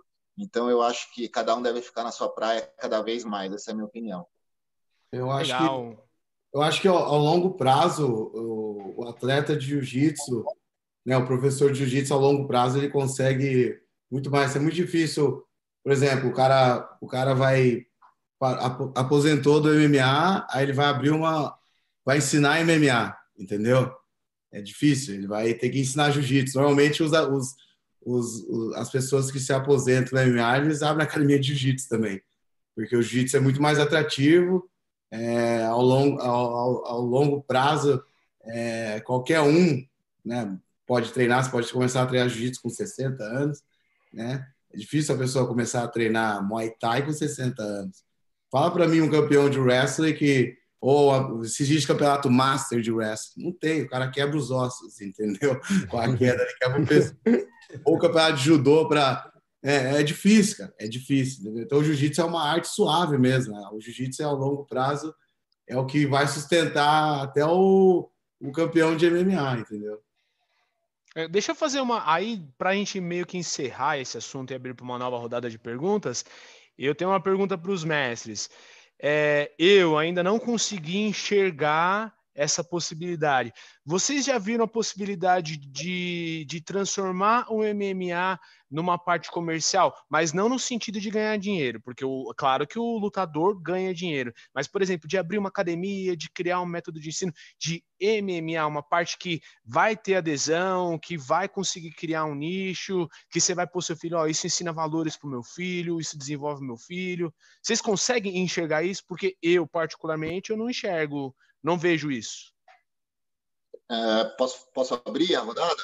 Claro. Pode. Eu, eu, eu, não sei aí no Brasil, né? Aqui na América, eu tenho aqui é, academias que representam o nosso time, que os caras têm dentro do schedule deles aulas de MMA, começando com cinco anos de idade. Muitos pais levando e acompanhando seus filhos treinando, é, eles me insistindo de a gente criar uma metodologia que nem a gente desenvolveu para nossa parte de jiu-jitsu voltada para o MMA, eles se predispondo é, realmente em criar esse schedule para nós. Então, assim, é, aqui é muito forte o cenário ainda. É, eu vou te falar que ele tem uma turma tão grande de criança treinando MMA quanto de jiu-jitsu. Provavelmente muitos são alunos que também fazem as duas modalidades, mas assim é um case de sucesso. Eu vou te falar que é, é vendável. Eu acredito que é vendável. Aqui na América, e não foi só na academia desses meus alunos, diversas outras academias que oferecem esse serviço, é, eles têm sucesso. Só que o que eu vejo é o seguinte: esse professor ele tem realmente uma excelência dentro do jiu-jitsu? Ele é um cara que tem uma notoriedade no meio? Provavelmente não. Né? Ele é um professor, ele sabe dar aula, ele é um cara que tem legitimidade, mas não é, é unânime isso, ele não tem um reconhecimento no meio. Então, para ele, passa a ser uma, uma vertente talvez atrativa ele oferecer mais esse business na academia dele, porque ele tem horário livre, tem espaço, né? então ele oferece isso como um segundo serviço. Agora, entendo que aqueles que têm realmente uma excelência naquilo que vendem, eu acho que está dando um tiro no seu próprio pé, porque assim, você tem excelência naquilo no jiu-jitsu ou você tem excelência no MMA? Provavelmente um das duas modalidades, né? Então você vai contratar um professor para dar aula de MMA. Esse cara começa a ter sucesso, amanhã depois ele pode eventualmente ser uma dor de barriga para você. Ele sai fora, leva esse público e assim vai. Então eu vejo que quem tem realmente uma excelência dentro da modalidade, eu acho que é um erro, mas eu acompanho cases de professores que têm realmente um número grande de crianças treinando MMA, começando com cinco anos. Quem vem agora? Galvão, Gugel? Fábio, professor, vamos, Fábio. Fica à vontade. Então, então, cara, eu, eu até entendo que o, o que o Adorno falou aí de, de ter a, o, o americano comprar o produto, né? Se, se, nos Estados Unidos, se você envelopar bem qualquer produto, você vende. O, o ponto é que eu não vejo no MMA nenhum fundamento marcial. Né? Eu acho que o, o pai vai buscar para o filho uma filosofia, por isso que a arte marcial é tão forte nos Estados Unidos, principalmente na parte infantil é, até onde eu conheço, né? Eu não moro aí, mas tenho vários filiados e, e, e convivo com o mercado aí diariamente. Ah, o ponto é, o jiu-jitsu proporciona uma possibilidade de continuidade por anos. O André acabou de comentar, o jiu-jitsu é a única arte marcial que você pode praticar após os 40 anos de verdade, né? Você pode lutar ali, pô, você vai no campeonato de master lá, tá louco. Os caras estão ali competindo a vera mesmo, é, é, é real. É, os caras wrestling param com 20 anos de idade, não tem mais como continuar, porque não é profissional, não tem mais na faculdade, quer dizer, eles abandonam. O Muay Thai você não vai fazer também depois de uma certa idade, que você não está afim de tomar soco nem chute na cabeça. Então, o que acontece é que o jiu-jitsu tem essa longevidade. Ele começa dos 5 anos de idade e vai até 60, 70 anos. Né? O que te dá um produto muito maior, muito mais amplo e muito melhor. Quando a gente leva isso, pô, ah, tá, mas eu não sou do jiu-jitsu, eu sou do MMA. Eu posso fazer um produto de MMA? Os caras, as academias que tentaram fazer isso com grandes nomes, e eu posso dar exemplo aqui, Vanderlei Silva, Randy Couture, que tentaram montar esse modelo, o que, que o MMA atrai? Ele atrai o fã, que a partir do momento que ele que passa aquela euforia e ele entende realmente que ele vai ter que treinar duro e que ele eventualmente vai tomar um soco na cara e que talvez ele saia, não seja exatamente isso que ele quer, não é como ele imaginava, ou ele atrai o profissional. E o profissional, ele não ele ele é, ele é numa quantidade muito pequena, né? Costumo dizer, você pegar o percentual de casca-grossas que existe no mundo, ou, ou, no seu bairro, o percentual é mínimo. Então, você não consegue ter sucesso comercial tendo um produto tão nichado. Então, descartando o profissional, que seria equipe de MMA, e aí é, é um outro business, né? não tem a ver com academia, é, eu não acredito no MMA como modalidade de academia, porque eu acho que ele não se sustenta, ele não tem uma progressão. Né? tudo bem, a, a, eu consigo ver a criança se divertindo, e a criança não se machuca. Criança vai estar usando uma luva, vai dar um soco na cara da outra, nada vai acontecer, é uma brincadeira. Você começa a subir um pouquinho de idade, cara, começa a ficar difícil da criança querer ir segunda, quarta, sexta na academia para tocar, tocar soco com, com um amiguinho. Né? Eu acho que esse o MMA como um produto comercial, acho que ele é muito frágil. É, eu não teria jamais na minha academia, mas pode ser que, que exista sucesso aí em outras, né? É, mas assim, eu acho um produto frágil com, com um período de tempo muito curto. Eu concordo muito com esse ponto de vista. E aí, Galvão, qual é a sua opinião sobre isso? É, o que eu, que eu vejo assim, a academia de MMA é uma academia de tudo, né? Ela tem aula de boxe, ela tem aula de Muay Thai, ela tem aula de uh, CrossFit. Yoga, ela, hã? CrossFit. CrossFit, exatamente. tem tudo. Na verdade, a, academia de MMA vira um, uma sopa, né? De tudo. O cara bota tudo ali na panela e vai. E mais o grande carro-chefe da academia de MMA vai sempre ser o jiu-jitsu, porque é a, é a arte marcial que vai que vai conseguir atrair pessoas de todas as idades, entendeu? Tanto criança quanto pessoas mais velhas, depois dos 40 anos, entendeu? Como o professor Fábio falou. Eu vejo aqui, tem muitas academias de MMA, eu já andei por várias academias de MMA, na época que eu fazia MMA, e é aquilo que o professor Fábio falou, eu tive com o Vanderlei Silva em Las Vegas em 2007, treinei dentro da academia do, do Rage Culture, né, em 2007 também ali, e é aquilo mesmo, ou você tem um monte de cara que só faz MMA ali, mas você não vê aquele público onde é, existe a, a, a pessoa que está ali fazendo o MMA só por, por hobby, entendeu? Ou o cara é o casca grossa mesmo, ou o cara não vai ficar, entendeu? E a, e a aula de, de wrestling é voltada para o profissional, a aula de boxe é voltada para o profissional. Então, o cara, quando ele abre uma academia de, de MMA, normalmente, se ele quer realmente fazer um time de MMA forte, né, e tal, ele vira um empresário. É um empresário que abre academia para poder ganhar um pouco da bolsa dos atletas que vão estar lutando representando o time dele. Agora, ganhar para, é, comercialmente falando, em termos de inscrições, de, de número de membros e tal, é uma coisa mais difícil. E o que é. Meus amigos que têm academia de jiu-jitsu, que decidem fazer academia de jiu-jitsu MMA, eles sempre vão falar: ó, o que mais atrai aluno é, é o jiu-jitsu.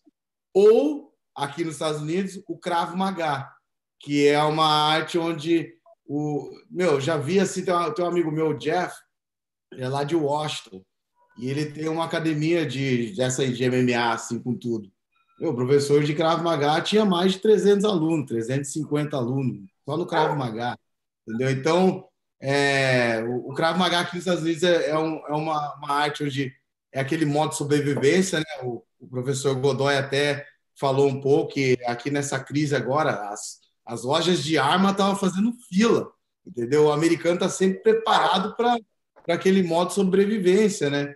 Então eles gostam disso muito aqui. Já no Brasil, o Krav Maga acho que não tem aquele sucesso que tem aqui, entendeu?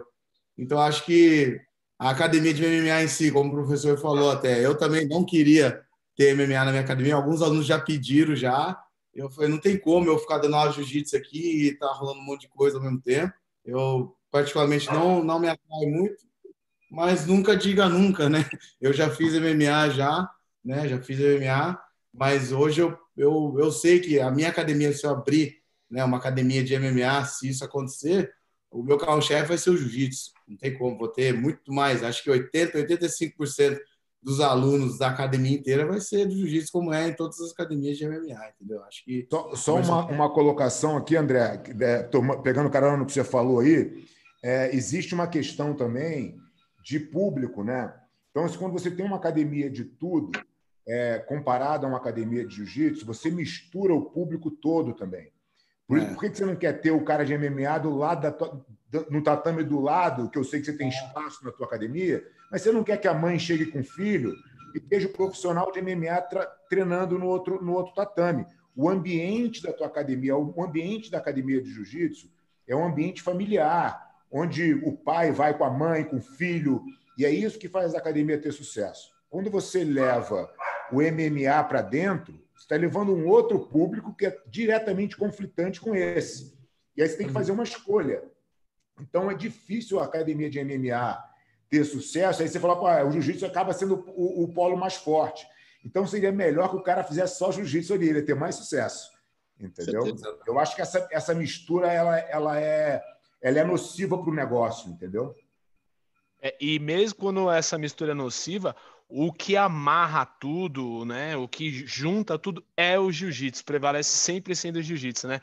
Diogo Almeida, Diogo Almeida quer fazer alguma pergunta para alguns dos, dos nossos mestres aqui. Galera, só antes do Diogo perguntar, só para falar aqui que os comentários aqui ó, é daí para cima, viu? Tá melhor que o combate é, que dá para ficar 10 horas nessa live aí. Tá? Aqui ó, os comentários são os melhores aí, viu? Parabéns a todos, todo mundo participando. E já aproveitando, fazendo merchan aí, galera, é, inscrevam-se no nosso canal do YouTube, no YouTube aí, Almeida JJ, inscrevam-se lá que teremos mais conteúdo. Na sexta-feira, agora, nós teremos Gabi Garcia, Mackenzie, é, Bia, Basílio, Karina, do Godoy aí, é, a Hanet, Gabi Garcia, falei, todo mundo?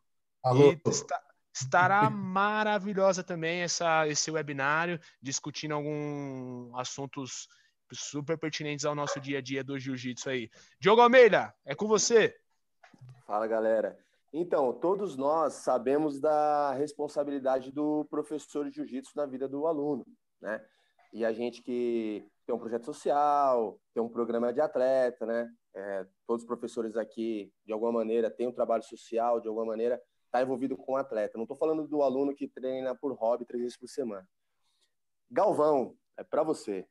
Se o Sim. Kainan, se o Kainan hoje Fica meio óbvio essa pergunta para o Kainan. Vamos, vamos, vou falar do Kainan, vou dar dois exemplos. Ou o Kainan e um outro aluno mediano. O Kainan é o top, vamos falar do, também de um aluno mediano. Se esse aluno, esses dois alunos acordassem da noite para o dia e falassem assim para você, é, Galvão, eu quero fazer uma faculdade. Calma aí. O que, que você responderia para ele hoje? Né? E, e um desses dois alunos falasse assim para você, Galvão, mestre, vem aqui. Eu tô querendo, o cara vai no churrasco, né, tal, volta no, na segunda-feira. Eu tô querendo entrar pro MMA. E a gente sabe que o professor tem uma responsabilidade de direcionamento na vida desse aluno uma, uma porcentagem muito pesada. O que, que você, Galvão, falaria? Antes do Galvão responder, eu vou até complementar essa pergunta do Galvão já para englobar todos os mestres, né? É, é uma curiosidade que o Diogo me despertou aqui agora. O quanto, o quanto todos vocês, além de professor de jiu-jitsu, são mestre, né? Aí é a federação fala mestre em relação à quantidade de graus, né? Mas eu penso mais mestre no sentido de, meu, que dá um direcionamento de vida, que escuta um problema, que ouve um problema, que participa da vida do, do seu aluno. O quanto vocês são, são mestre e quanto vocês são professores só da arte marcial e, e a opinião de vocês em relação a isso. Vocês acham que isso é bom, se é ruim, se é nocivo, se não? Complementando a pergunta do Diogo aí, claro. que aí todo mundo pode responder.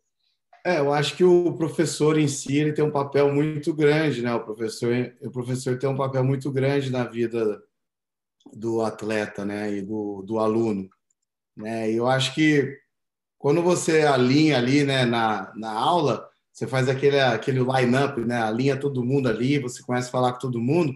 Os alunos estão vendo só você ali, mas você está vendo todos eles, né? Então você tem que ser o grande exemplo. Eu acho que o exemplo de vida a forma que você caminha, a forma que você toma suas decisões é o que vai realmente é, afetar né, a, a, a, o seu relacionamento e a vida com os seus alunos, até mesmo eles é, acreditarem em você e tudo mais. É, falar, todo mundo pode falar, mas eu acho que a atitude ela é mais importante do que aquilo que você fala. Né? E eu acho que a gente, como, como professor, tem, tem um exemplo assim tem um exemplo não, mas um papel muito grande na vida dos nossos alunos, né? É, quanto à pergunta aqui, a primeira pergunta, em termos de, de se o Kainan viesse, quisesse fazer uma faculdade e tudo mais, eu ia falar para ele que ele já tem uma faculdade, entendeu? Ele já tem a faculdade dele, que é pegar a faixa, que ele foi a faixa preta de jiu-jitsu, e não só isso, ele é um pós-graduado, né? Ele já foi campeão já, né? já é um campeão. Eu acho que não teria necessidade dele parar para fazer uma faculdade, entendeu? Ou fazer com que no auge da carreira dele ele ele diminuísse a carga dele de treino, né, para poder ter estudos. Claro que tudo é possível, né? A gente ter, a gente vê o Mike Musumeci aí, que é um grande campeão, mas ele está fazendo faculdade de advocacia, de direito, né? Eu acho que é, tudo tudo é possível, né? Mas um atleta como o Kainan, se eu sou eu falei, meu, se você quer aprimorar, em... primeiro a gente tem que saber qual é o objetivo do, do, do atleta, né? Por que, que ele quer fazer a faculdade? Mas se ele fala para mim, não, eu quero só aprender a tocar negócio, entendeu? Aí eu vou falar, meu, lê livros, estuda, entendeu? Dá para você aprender de outras formas, entendeu? É, porque na verdade, quando você você vai fazer a faculdade, isso que eu o que eu vejo, sabe? Eu acho que o estudo é importante, muito importante. Eu já tentei fazer faculdade também, meu professor falou para mim é, não fazer, eu fui na dele. Até falei isso com quando o professor Fábio Gugel me entrevistou no ten, no back to back lá, né? E eu falei isso, eu expliquei isso e cara, eu acho que o professor às vezes ele tem uma visão, né? Ele tem uma experiência, ele tem aquela visão, ele sabe do seu potencial, ele sabe é, aonde você pode chegar. Eu acredito que é muito muito importante ter esse relacionamento, sabe? Eu, eu acho importante. Eu como aluno, eu sempre gostei de ter um bom relacionamento com o professor, onde eu poderia conversar sobre tudo com ele, sabe? E não é todo mundo que tem esse relacionamento com, com o professor, entendeu? Não é todo mundo, ainda mais quando você tem uma equipe, assim, uma academia onde tem muita gente. É difícil você manter aquele relacionamento bem pessoal, assim, sabe? Então, acho que eu falaria para ele que não teria necessidade, ele poderia aprender de alguma outra forma. Agora, se ele falar assim, não, eu tô afim de ser cientista, aí eu falo, ah, então vai embora, vai estudar que não dá para ser cientista é, no jiu-jitsu, entendeu? Então, depende muito. Ah, eu quero fazer uma faculdade de educação física. Ah, mas você vai fazer a faculdade de educação física para quê? Você quer ser professor de educação física? Não, só quero aprender para ajudar no meu treinamento. Eu acho que é muito melhor você ser um atleta, ter alguém para poder te ajudar nisso, do que você querer fazer isso sozinho. Sabe? Então, de, depende muito do, do objetivo. E o, o atleta mais mediano, o que você diria mediano? Não sei. Poderia ser um faixa preta, que já tem faixa preta, já tem a faixa preta há muitos anos, mas ainda não conseguiu chegar no, no nível de campeão mundial. Ou pode ser o atleta faixa roxa, que é bom, ganha tudo, mas ainda não se tornou um profissional. Entendeu? Então, depende muito. Mas eu acho que, no final das contas, é, você não manda na vida da pessoa, né? A pessoa que vai tomar hoje uma decisão, você vai, vai só dar um conselho, né? E com certeza, o meu conselho vai ser sempre é, pensando na vida no geral, overall, entendeu? Tipo, o futuro. A gente tem que sentar e ver e planejar qual vai ser o futuro. Se for algo benéfico que vai mudar a vida de uma forma uh, fenomenal, né, onde a, o, o cara vai se sentir feliz, né? Na, na verdade, o, a pessoa tem que estar feliz na, na decisão entendeu? Não adianta você também querer é, fazer, controlar o aluno, né? Não tem como isso. Você só vai dar a sua opinião ali e a decisão vai dele. Mas eu, eu falaria, ó, acho que não tem necessidade, entendeu? Agora, se é um atleta mais novo, entendeu? Eu poderia. Tem, cara, já. Só brincando aqui um pouco agora, tá? Tem cara que chega assim e fala, meu, eu quero, quero ser campeão tal, mas cara não tem aquela, aquele drive, o cara não tem disciplina, o cara não tem aquele talento, sabe? Não tem aquele talento. Como é que você vai ficar querendo convencer o cara? Não, continua que, que é possível, não sei, mas o cara não tem aquele drive, sabe? É, muito, é uma coisa muito difícil às vezes, entendeu? E tem muita gente que chega, o cara não tem coordenação motora nem nada e tal. Não estou dizendo isso para diminuir ninguém, mas existe pessoas assim, entendeu? Que a pessoa tipo ela bota uma coisa na cabeça dela onde você vê que, tipo, meu, não, não tem como, sabe?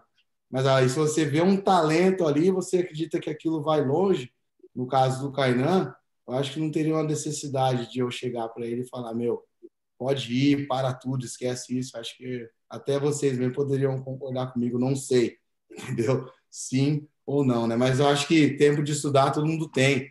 Termina a sua carreira como atleta e depois você pode é, estudar, ter tempo para estudar. Entendeu? Acho que uma coisa de cada vez, né? E até tem um exemplo né, de grandes empresários onde eles não fizeram faculdade e têm a empresa muito bem sucedida. Aí eu vi até uma vez um filósofo aí do Brasil bem famoso, né? Ele falou que o filho dele falou para ele: Ah, pai, eu acho que eu não vou estudar, não, porque o, o dono do Facebook, né? Ele não fez faculdade e ele tem o Facebook. O, o Steve Jobs fez a mesma coisa. É, ele falou: Não, mas então o que você vai fazer primeiro? Você vai ter que fazer um vestibular, passar em Harvard, estudar por, por alguns anos em Harvard, daí depois você sai fora de Harvard, aí você vai fazer o seu negócio, entendeu? Então, acho que a experiência que você tem com os estudos realmente ajuda, entendeu? Então, não é assim, ah, não vou estudar, eu vou ser inteligente. Não, você tem que estudar. Eu acho que o que mais tem nesse mundo hoje é meios para você aprender, né? Como livros, a internet em si, entendeu? Uh, você pode ter acesso a muita coisa hoje, você pode aprimorar muito, muito, muito o seu, o seu aprendizado e a sua forma de enxergar as coisas. E o, aí você falou, eu, como que a gente pensa isso, né? Eu, particularmente, penso que a faculdade é pertinente à pessoa quando você vê que a pessoa precisa desenvolver não só aquele conteúdo que ela vai aprender ali, mas como ela precisa crescer, né? Crescer, expandir a mente, né? Abrir horizontes. Mas você vê que é um jovem já com horizontes amplos, né? já está no caminho, não necessariamente uma faculdade formal, um método de ensino formal vai desenvolvê-la dessa maneira. O que, que, você acha, Gugel? É, cara, acho que, o, acho que o André pô, respondeu com, com maestria, embora ele não seja mestre ainda, nenhum de nós sejamos, né? Só para pegar esse, esse fio aí, eu acho que ser mestre é um. É, é, assim, é uma palavra muito pesada que as pessoas usam com muito com muito descuido. Uh, eu acho que mestre requer tempo, requer sabedoria, requer muito conhecimento. Né? Então, talvez a questão das faixas e do tempo tenha um pouco é, diminuído o peso disso. Né? Eu, eu, eu, não, eu não gosto que as pessoas me chamem de mestre, eu não me considero mestre, nunca me refiro à, minha pessoa como mestre. É, talvez isso mude um dia, mas eu não tenho esse entendimento ainda. Ah, eu, eu acho que as pessoas, como você falou aí na questão da faculdade, cara, a faculdade ela é um meio para você continuar aprendendo, você viver num ambiente onde as pessoas estão buscando conhecimento é saudável. Isso não necessariamente tem que ser feito dentro da faculdade. Né? Se eu tivesse no, no, lugar do André e me fizesse essa pergunta sobre o Kainan, eu responderia a mesma coisa para ele. Eu falei, você vai fazer uma faculdade para quê? Você vai ser técnico em alguma coisa? Porque se você quiser ser um arquiteto, você tem que fazer faculdade. Se quiser ser um médico, você tem que fazer faculdade. Mas, assim, se você quiser viver de jiu-jitsu, que é o que você sabe fazer, e talvez você não consiga fazer nada tão bem na sua vida quanto você faz de. Quão bem você faz de jiu-jitsu, talvez seja uma péssima escolha você fazer faculdade. Não é para todo mundo, ninguém precisa seguir os mesmos caminhos, né? Não, existe, não, não precisa ter esse padrão. Até porque, se a gente levar pegar o jiu-jitsu, o campeão mundial de jiu-jitsu hoje, ele é uma raridade, ele é uma, um, um diamante. Pensa no total de praticantes de jiu-jitsu. Vamos chutar um número aqui, que, vamos dizer que a gente tem 10 milhões de praticantes de jiu-jitsu no mundo. É, o cara, para ser campeão mundial, ele está no 0,0000001%. Né? Só 10 campeões mundiais por ano na faixa preta. E esses caras geralmente se repetem, se revezam ali. Então, quer dizer, você conseguir entrar nesse time aí seleto, cara, é um negócio já muito especial. As pessoas têm que dar valor a isso. E hoje tem oportunidade. O cara que quer, o cara que é campeão mundial de jiu-jitsu e, e, e, que tenha na cabeça a, a, assim, a necessidade de seguir aprendendo em outras áreas da vida, é, ele vai conseguir achar o caminho para ele né? de fazer um, um, uma vida confortável, de dar conforto para a família, de ajudar as pessoas, como o Godoy mencionou é, anteriormente. Eu acho que está dentro da nossa cultura. Né? Então, acho que é, o jiu-jitsu cria esse tipo de oportunidade e o cara que já chegou lá tem que simplesmente melhorar em todos os aspectos para que ele possa servir as pessoas através do jiu-jitsu. Eu acho que esse é o, Talvez esse seja o caminho é, mais nobre para um dia você se tornar mestre. Né? Mestre é você servir as pessoas. O que é ser um bom professor de jiu-jitsu? Né? É você estar tá lá disponível para as pessoas, não só em termos de técnica, mas em termos de, de, porra, de acolhimento, né? de um bom conselho. É, quando você tem por uma academia grande, como o André comentou, você não vai ser próximo de todo mundo, então o teu exemplo tem que falar mais alto, né? suas ações, suas atitudes têm um impacto muito maior, você tem que ter consciência disso também. Né? Mas eu acho que o, o, o equilíbrio, né, para a gente pensar no, na questão do que é semestre e quem deve ser, é quem está mais genuinamente servindo os outros. Eu acho que esse aqui é o, é, seria a minha definição é, para um caminho para o cara se tornar mestre um dia. Sensacional, sensacional. Mestre Godoy, sua visão? Eu concordo, deixar a especialidade para os especialistas, né? Eu acho que o cara que se dedicou 10, 12 anos ali, quantas faculdades ele não teria feito ao invés de estar treinando dentro do tatame para ter chegado onde ele chegou. Mas eu acho que é plausível, porque assim, eu já tive atletas muito duros que você tinha certeza que aquele cara em algum momento ia virar sendo roxa, sendo marrom ali, de vir chegar para mim e falar, falar, meu, é, tô abrindo mão, é, eu vou cair para dentro porque eu quero ser juiz. E o cara vai lá, o cara era tão fodido que o cara vai, estuda e passa, e o cara se torna juiz, entendeu? Mas você vê que a paixão do cara, na verdade, não era é, ser lutador de jiu-jitsu, não era estar tá ali dentro das competições, vivendo nesse nosso universo. A paixão do cara realmente era ele ser juiz. O cara ele tinha um diferencial ali em tudo que ele se propunha e colocava a mão, ele era fodido, ele fazia diferente, entendeu? Então, acho que tudo parte da paixão de cada um. O cara saber o quão aquilo é valioso na vida dele porque acho que essa que é a. É, aquela, aquela frasezinha, trabalhar com o que amo é estar sempre de férias, eu acho que resume, porque a gente, quando eu piso no tatame, aquilo é qualquer coisa para mim, menos estar trabalhando, né? Então, ali é motivo de, meu, é, paixão, orgulho, reciprocidade. Então, acho que a gente tem que respeitar mas no caso específico do Kainan, eu acho que não tem nem para quê. Ele vai estar tá desperdiçando o tempo dele ali. Acho que ele pode pegar qualquer assessoramento que ele precisar em paralelo, é, com uma facilidade muito maior e ele dedicar o tempo dele ao que ele faz de melhor. Em relação à suma de mestre, de professor e aluno, eu acho que na hierarquia de quem escolhe quem, isso cabe sempre ao aluno e não ao professor se intituir, eh, se intitular de qualquer nome ou coisa parecida. Eu não tenho hábito. E nem Sensacional, isso mesmo. E nem cobro que meus alunos me chamem de mestre é, ou professor, se eu posso de alguma forma ali eu estar tá aconselhando eles com a minha vivência, é, eu faço isso de coração. Eu acho que eu tenho muito costume em nossas formações de final de aula, a gente sempre conversa muito e nem sempre é voltado para o lado do jiu-jitsu. Em momentos é, de dificuldade, como a gente tem passado aqui agora, eu acho que é super importante a nossa palavra frente ao grupo.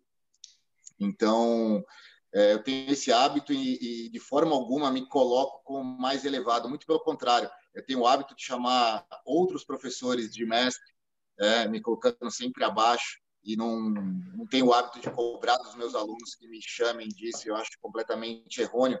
Eu acho que isso não se intitula através de uma de uma de um controle feito pela entidade, entendeu? Pela IBJJ, instituindo que o cara, quando atingiu o sexto grau, sétimo grau e etc., eu acho que é um status muito forte para você carregar. Eu acho que se de alguma forma a gente está ali, pode auxiliar nossos alunos com a nossa experiência de vida ou de tatame, e se isso for benéfico na vida deles, ótimo. Se eles quiserem ter uma reciprocidade ali, uma via de duas mãos, de acreditar que você é um cara que faz a diferença na vida dele e te instituir como um mestre, como um, sei lá, um, um professor, um, um, guru, como ele quiser é, denominar, cabe a ele, né? E não cabe a nós colocar uma via de regra nisso, cobrando isso deles. Sensacional. Galera, estamos chegando na. Já estamos com uma hora e meia, né? O tempo passa voando. Estamos vamos fazer a nossa rodada final de perguntas, né? Para deixar os nossos mestres e descansar. O, o, Godoy falou que a gente que escolhe se chama, se é o aluno que chama, né? Então eu chamo todos vocês de mestre com o maior prazer. Né? Os uhum. caras que direcionam a gente no esporte, que ditam a, o futuro, o nosso futuro aí, né? Com toda certeza. Então eu chamo de mestre com o maior prazer. E okay. chamar os jornalistas ali na. Eu não sei se, se vocês sabem, no jornalismo. É, se você for na faculdade de jornalista, você chega de jornalismo, um jornalista senhor assim, ele provavelmente ele não fez a faculdade, porque não existia. Existe uma um, um, não sei como que seria o nome disso, mas existe um momento ali que chama um, uma notório saber né? O cara ele é reconhecido como formado, como professor de nível universitário através do que ele sabe. Né? Então você chega, chega num jornalista muito antigo, o cara não tem faculdade, ele é formado pela vida, né? Que é o que todos vocês já, já é formado, meu, já é formado uma vez, duas vezes, três vezes, formado, pós-graduado e com mestrado, sem dúvida nenhuma. É, aos jornalistas, última pergunta, Diogo Santarém, é com você. Bom, primeiro eu queria só completar né, esse assunto aí, dizendo que realmente, e para o cara, questão de ser atleta e fazer uma faculdade, tem uma fase ali na sua vida que é o ideal para você se dedicar a ser atleta. Né? É difícil alguém tentar começar a ser atleta com 40 anos e, pelo contrário, você fazer uma faculdade você estudar isso não tem idade, é para a vida inteira. Então, nada impede de dividir ou só guardar os seus caminhos em situações diferentes.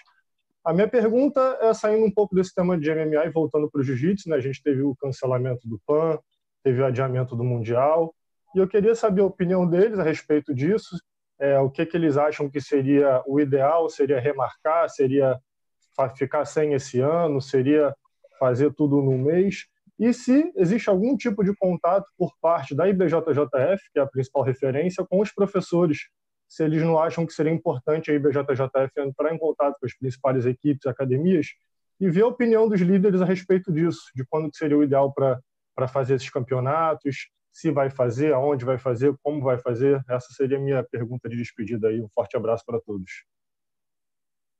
Bom, cara, deixa eu é, começar essa rodada, é, começando pelo fim da tua pergunta. A IBJJF, sim, é, entre em contato constante. Eu tenho, eu tenho um, um, um, contato bem próximo, inclusive, porque eu acho que é, a gente precisa também fazer essa via de duas mãos, porque é muito fácil a gente jogar, e isso é, isso é bem comum, né? não só no jiu-jitsu, mas enfim. A gente muitas vezes joga a culpa toda para a federação dos problemas do jiu-jitsu. É, e a gente precisa entender que a federação é simplesmente parte de um organismo gigantesco, que é o jiu-jitsu, que tem as nossas academias, que tem a, a, a, mídia especializada, que tem outras federações. Enfim, a gente é um grupo muito maior do que isso. A IBJJF, sim, ela é a maior entidade, ela que organiza os melhores campeonatos, por isso ela é a referência nossa de competição, né? Mas a gente tem sim essa proximidade e tem uma abertura de falar e, e opinar nas coisas lá com bastante frequência e, e acredito eu que com o peso devido, né, pela, pela nossa participação e tudo mais. É, dito isso, eu acho complicado da gente querer fazer qualquer tipo de previsão com relação ao que vai acontecer nos campeonatos. Porque, por exemplo, só para dar um, um, exemplo prático, né? o PAN foi, foi cancelado ou adiado, enfim. É, o fato é, aquele ginásio onde é feito o PAN, ele é bucado o ano inteiro. Da mesma maneira que o do Mundial, da mesma maneira que o do Mundial de Master. O calendário de, de das arenas nos Estados Unidos ele, ele, é totalmente bucado. É difícil você conseguir. Ah, vou fazer amanhã, na semana que vem, um campeonato. Não é, não é assim. Você precisa de uma programação. Então, a dificuldade para se remarcar isso vai, vai ser é, um fato. Então, eu acho difícil que se consiga realizar todos esses campeonatos no segundo semestre. É, se a coisa normalizar mais rápido, a gente tem mais chance. Se a coisa se estender mais tempo, vai ficar mais complicado ainda da gente ter esses campeonatos organizados, o que é um baque para todo mundo, sem dúvida nenhuma, é, mas principalmente para a federação, né, que passa a não ter nenhuma a atividade da federação é fazer o campeonato, né? Se as nossas academias estão sofrendo, eles estão sofrendo da mesma forma, talvez até mais, porque eles não têm nem a, a, a chance de, do aluno pagar a mensalidade desse, durante um período para ser acreditado na frente. Você não vai pagar a inscrição no campeonato, você não sabe nem se vai existir, né? Então, a, eu acho que é muito prematuro a gente fazer qualquer tipo de projeção. Eu espero que a gente saia disso logo, que a gente possa eventualmente realizar pelo menos o campeonato mundial no segundo semestre, para que a gente não fique um ano sem campeonato mundial. Mas eu acho difícil a gente conseguir repor todos os campeonatos que foram cancelados. Muito difícil. Seria muito legal se fosse tivesse o um mundial lá aquele em Vegas que é maravilhoso, mas já juntasse o de adulto, de master, tudo junto. Seria muito legal, né? Uma é, salvação, é, né? É uma, é uma possibilidade. Outra possibilidade também é aproveitar essa, essa lacuna e tentar tirar o campeonato mundial dos Estados Unidos pela primeira vez. Né? Olha que sensacional. O que, que você acha sobre isso, campeonato ser aqui, na nossa terrinha? Aqui eu acho ruim, porque eu acho que o Brasil tem menos estrutura para fazer, sendo bem sincero. Eu, eu acho que o, que o jiu-jitsu tem que correr o mundo, o Brasil incluído nesse, nesse projeto, mas eu acho que o jiu-jitsu tem que ir para onde oferece estrutura. Cara, imagina como, como é que funciona a Olimpíada. As pessoas acabam, os países acabam se candidatando para ter a possibilidade de, de, de, de, de sediar né, um, um, um evento como esse. Eu acho que o jiu-jitsu tinha que começar a rodar para o bem do crescimento do jiu-jitsu como um todo. É claro, você fala, pô, você quer que seja em São Paulo o campeonato mundial? Cara, se for para em termos de equipe, para mim seria ótimo. Mas para o jiu-jitsu eu não vejo ganho nenhum. Né? Eu acho mais importante que o campeonato de jiu-jitsu seja na Alemanha, de repente. Entendeu?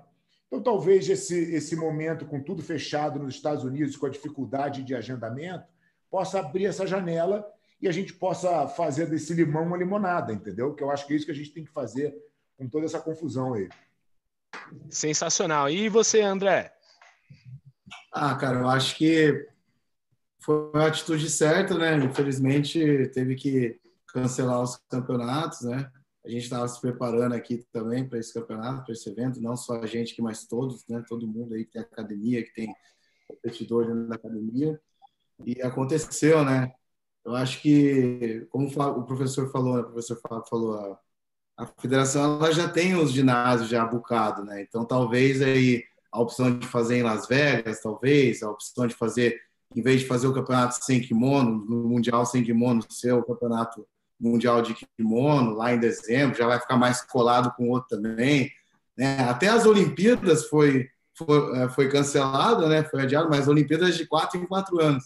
O campeonato mundial é todo, todo ano, né? Então ficou bem complicada a situação.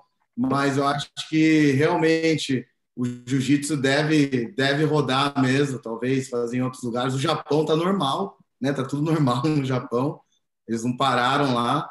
Talvez fazer alguma coisa para lá também, no lugar do Asian Open, não sei. Eu acho que é, a decisão quem vai tomar é a federação, né? Até porque não só o Mundial e o Pan-Americano, mas muitos, muitos eventos foram cancelados, né?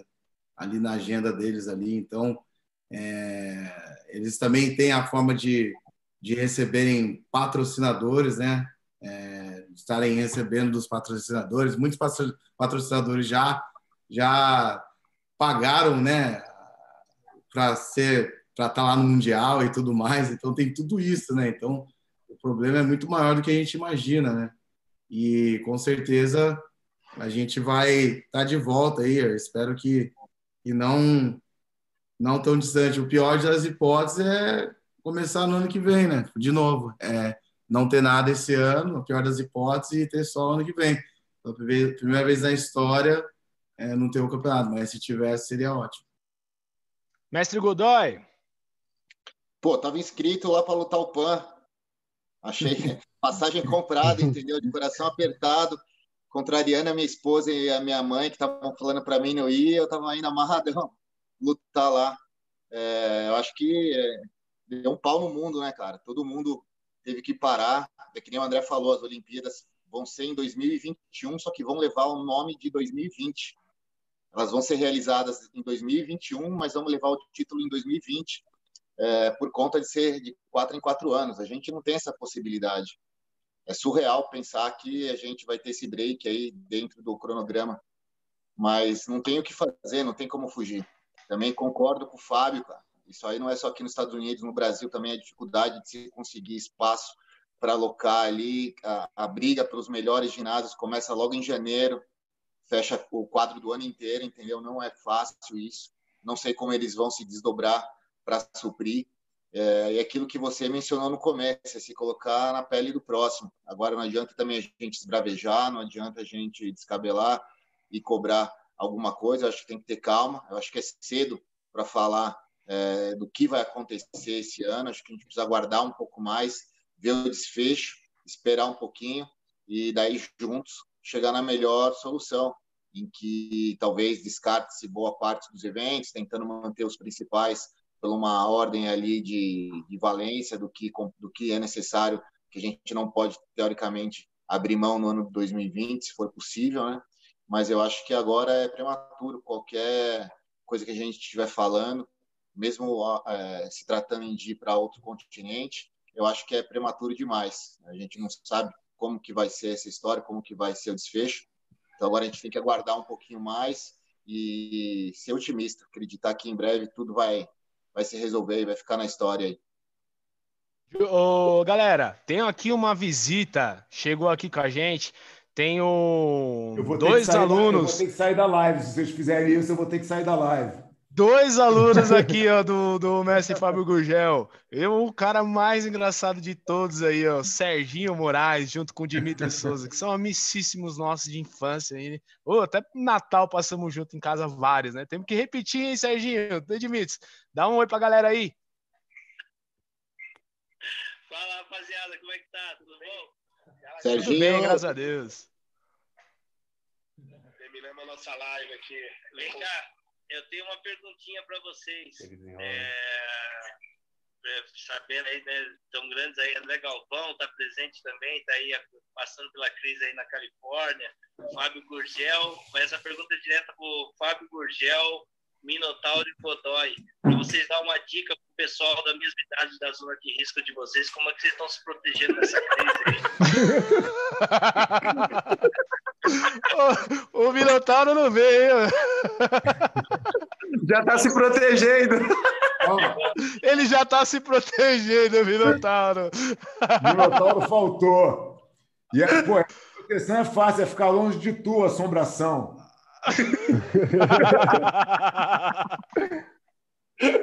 Sensacional, sensacional. Ô, galera, última pergunta da. Serginho, obrigado, mano. Você é sempre maravilhoso. Ô, semana que vem, é, nós vamos ter uma com você, um webinário com você aí, com você, com o Jimmy. Pelo amor de Deus, hein? Vamos organizar isso aí. Você é maravilhoso, sensacional demorou tanto que até o coronavírus apareceu. Quando você marcou os datas, os caras jogou o coronavírus no mundo. Aí, ó. Tamo junto, mano. Obrigado, vocês são demais. Última perguntinha da Grace Mag. Vamos lá, galera. O que, que você tem pode é, para fazer o nosso encerrar o nosso webinário da melhor maneira, Olha, positivo e agradecer a presença de vocês. Galera, ó, primeiro eu queria deixar meu muito obrigado aí, pessoal da Almeida, Gustavo, Diogo, até o Caio tá aí com a gente. Não, não se pronunciou, mas estava aí com a gente. É, foi muito legal participar. Eu tive com o Godoy no ano passado lá no, no BJJ Stars. É, o Gurgel e o Galvão não vejo há muito tempo. A última vez que eu vi foi no ADCC 2015. Botei até minha camisa. Tive que resgatar o Gurgel lá na parte de trás. Chegou na porta errada, ficou lá perdido. Aí o, segurança não deixou o Gurgel entrar. Falei, pelo amor de Deus, bicho, deixa o cara. Sempre assim, os caras sempre me barram. o, Galvão, a gente ficou lá no hotel, né? Eu encontrei com o Galvão só na 20 minutos antes dele lutar com, com o Cyborg. Ele nem olhou para minha cara. A Angélica falou assim: não, liga para ele, não, ele está concentrado ali, tal, tá em outro mundo. Mas muito obrigado também por vocês estarem participando aqui. É muito importante para a comunidade do Jiu-Jitsu fazer parte de um negócio grande assim. A minha última pergunta é sobre a volta. Como é que vocês acham que vai ser a volta das academias, a volta das aulas de jiu-jitsu? Eu conversei ontem com, com o mestre Leão Teixeira, né, com o Zé Beleza, e ele estava falando que tá todo mundo querendo treinar, tá todo mundo preso em casa, não consegue treinar e tá naquela fissura, como o professor Fábio Gurgel falou no início, né, o pessoal treinando com cadeira. É, você falou que criaram posições novas, é porque o adversário diferente tem que criar uma posição diferente. Né? Então, a cadeira trouxe essa diferença. Mas como é que vocês acham que vai ser a volta das academias? Vocês acham que a academia vai vir mais cheia? Vai ter mais busca pelo jiu-jitsu? Vocês acham que vai ter uma entre-safra ali por conta desse distanciamento? E até a questão do, do super seminário que o Gurgel teve a ideia, isso também foi feito para atrair de volta os atletas que ficaram preguiçosos, comeram muito na quarentena, muito chocolate, muita besteira. Como é que vocês acham que vai, ter, vai ser o retorno e o que, que vocês planejam de diferente? O que, que vocês planejam para trazer de novidade para esse aluno que ficou muito tempo parado, além do, do super seminário, no caso? E muito obrigado, boa noite para todo mundo aí, valeu. Valeu. Então, Quem quer começar? Eu, Fábio. André, vamos lá, André, com você, André. É, então, acho que, assim, quando a gente está pensando, né, como vai ser a volta e tudo mais, é... a cultura é diferente nos lugares, né? No Brasil é um tipo de cultura, nos Estados Unidos a cultura é um pouco diferente. E eu realmente eu, eu espero que todos os meus alunos voltem, né, e estejam lá e o que eu vou fazer, né, a minha parte, eu vou honrar aqueles que, que continuaram dando suporte para a academia e até aqueles que não conseguiram dar o suporte, eu vou honrar de alguma forma também.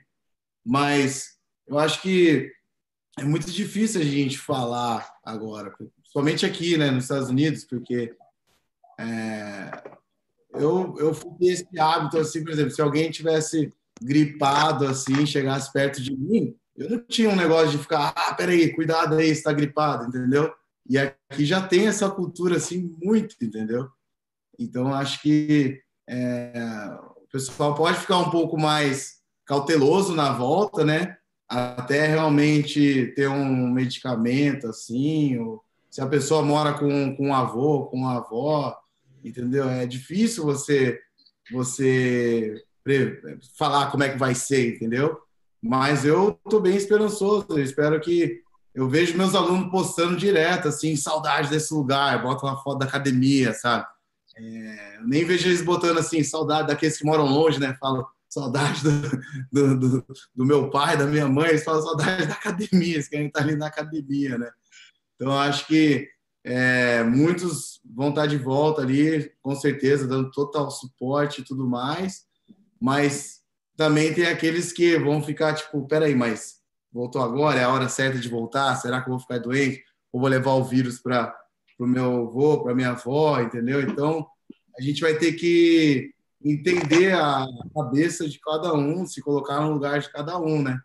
Mas eu acredito que cerca de 60, 70, talvez até 80% dos alunos possam voltar assim realmente ter uma atividade normal, né? Até porque tem muita gente que perdeu o emprego e tudo mais, entendeu? Aconteceu muita coisa.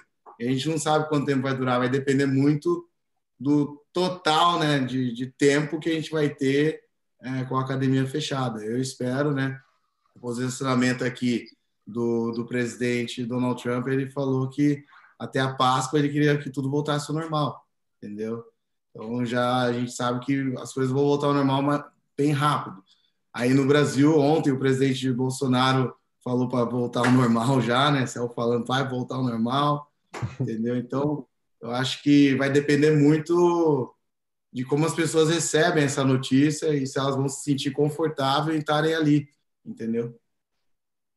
Aqui, o, acompanhar isso nas redes sociais é horrível, te digo de passagem, o negócio é feio aqui, viu? O pessoal não tem educação para ver um comentário, não. Gorjazão, sua opinião sobre essa volta? Cara, é, eu acho que existe aí uma, porra, um, um, receio, acho que a gente está, como eu falei no início da, da, da live, assim, a gente está, as academias de jiu-jitsu devem se colocar nesse momento num, num modo de sobrevivência. Eu acho que o mais importante agora é as academias conseguirem passar por essa fase onde não se tem receita, onde a academia está fechada, onde tem que se negociar com os alunos uma forma justa, né, de que eles deem o suporte, que eles tenham isso de volta. E aí, o quanto você pode dar isso de volta, em quanto tempo, porque também não adianta você falar assim, ah, agora volto, vou devolver tudo que vocês pagaram, você continua sem receita, tendo tendo todas as despesas normais. Então, vai ter que existir uma curva é, de ascendência na hora da volta, que também não vai ser é, muito drástica. Eu acho que a gente vai voltando aos poucos. Eu acho que o dano de uma parada dessa a gente vai sentir aí por muito tempo.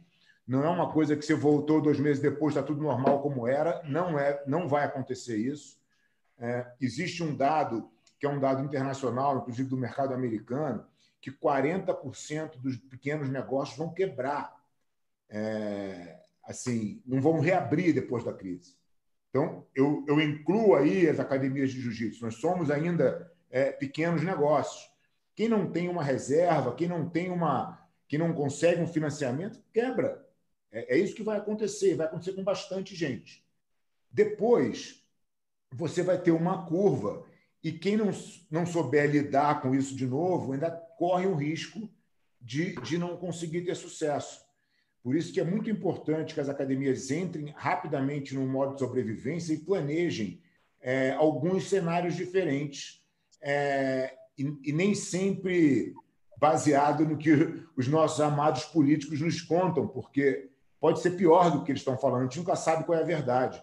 Né? Então, se a gente por exemplo, se a gente for pegar a declaração do, do, do Bolsonaro ontem de que vai abrir tudo, é, a gente já está soltando um morteiro aqui falando vamos começar segunda-feira, vai funcionar de novo. Mas a gente sabe que isso não é real, a gente sabe que isso não, não pode acontecer e quem tentar fazer vai, vai sofrer uma, uma represária da população que não está pronta para isso, que não aceita isso.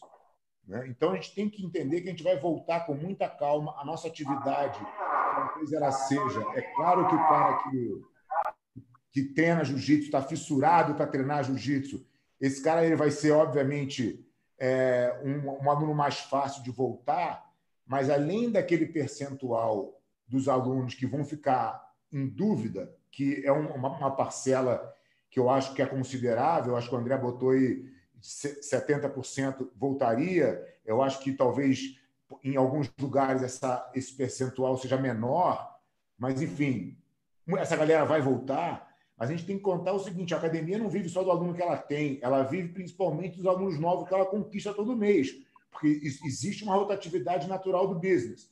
Se você não consegue vender para ninguém, a gente vai ter essa dificuldade, porque é, pô, o cara vai escolher o que para fazer atividade física? Logo a atividade física de contato, eu acho difícil. É, é a gente tem que usar milhões de coisas argumentativas para tentar ganhar esse cliente de tantas oportunidades que ele tem, e eu acho que a gente, nesse primeiro momento, na volta, vai sentir mais dificuldade do que o que a gente normalmente sente. Então, eu acho que a curva de volta ela é suave e, por isso, a gente vai sentir esse impacto é, durante um bom tempo. Por isso que o, o, meu advice aí, se eu puder dar algum, é para que as academias se, se planejem para um deserto um pouco mais longo do que simplesmente a abertura de volta das academias. Sensacional, mestre. É um conselho importantíssimo porque a gente precisa do nosso esporte aquecido, né? É, Godoy, as suas considerações sobre essa per última pergunta da Grace Mag? Eu concordo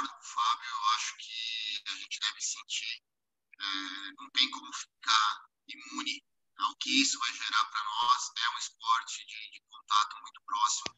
É, esses novos potenciais leads realmente eles vão se evitar, é, tá se vinculando. Eu acredito qualquer esporte de contato tem um lance econômico também, que o cara ficou sem trabalhar. Então, eu acho que deve ser uma curva lenta e prolongada. Eu acredito que, pensando na minha academia no Brasil, nós temos um número muito grande de graduados em relação a iniciantes. Essa galera é addict, essa galera todo dia está mandando mensagem, e aí voltando assim, o que o Bolsonaro falou, assim, o que o Rodrigo falou, sem ter uma certeza definitiva de nada, já falou vai ter treino, mas assim, meio, como é que tá? Vai estar lá, quero que se dane isso, que legal, que tem gente mais velha aqui em casa, não tem. Então, tendo esses debates frequentes, o que a gente sabe é o seguinte, a gente um remédio, é difícil as pessoas ficarem ainda mais confinadas, né? Eu acho que cada vez se faz Mestre Godoy, você me perdoa te interromper, o seu áudio por algum motivo ficou ruim, tá? Tá entendendo muito mal. É, Ficou ruim a ligação. Ficou ruim aí o, a conexão. Não. Enquanto isso, mestre, enquanto você ou reinicia e entra no aplicativo, eu vou, infelizmente, eu vou cortar essa resposta, mas já passo para o senhor de novo. Você me perdoa, já vamos voltar aqui. E aí eu queria, em nome dos meus irmãos, em nome de todos os nossos alunos, agradecer demais, demais, demais a presença Fábio Gugel, André Galvão, do Godoy. Que honra dividir essa tela com vocês, essa mesa é, virtual aqui, sensacional. Não tenho palavras para agradecer o carinho, né, com a comunidade do Jiu-Jitsu, o respeito que com que foi dado cada resposta aqui. Vocês são maravilhosos, maravilhosos, maravilhosos. É, a... Fala, Messi, vamos testar. Nossa, tá muito ruim. Re reinicia, Messi, reinicia que dá tempo de você voltar aqui. É... O... Eu queria pedir para o Gurgel fazer as considerações finais, já se despedir da galera. Só antes do Gurgel fazer as considerações finais, agradecer a presença da Grace Mag, da Tatame. Boa sorte para vocês, bom serviço, sucesso na caminhada aí e pedir para vocês se conectarem no nosso webinário de sexta-feira. Sexta-feira vai estar tá recheada aí das garotas, vão estar tá dando um show aí. Se a Grace Mag quiser participar, se a, a Tatame quiser participar, vai ser um... mas tem que vir com o jornalista mulher, hein? É o dia das meninas.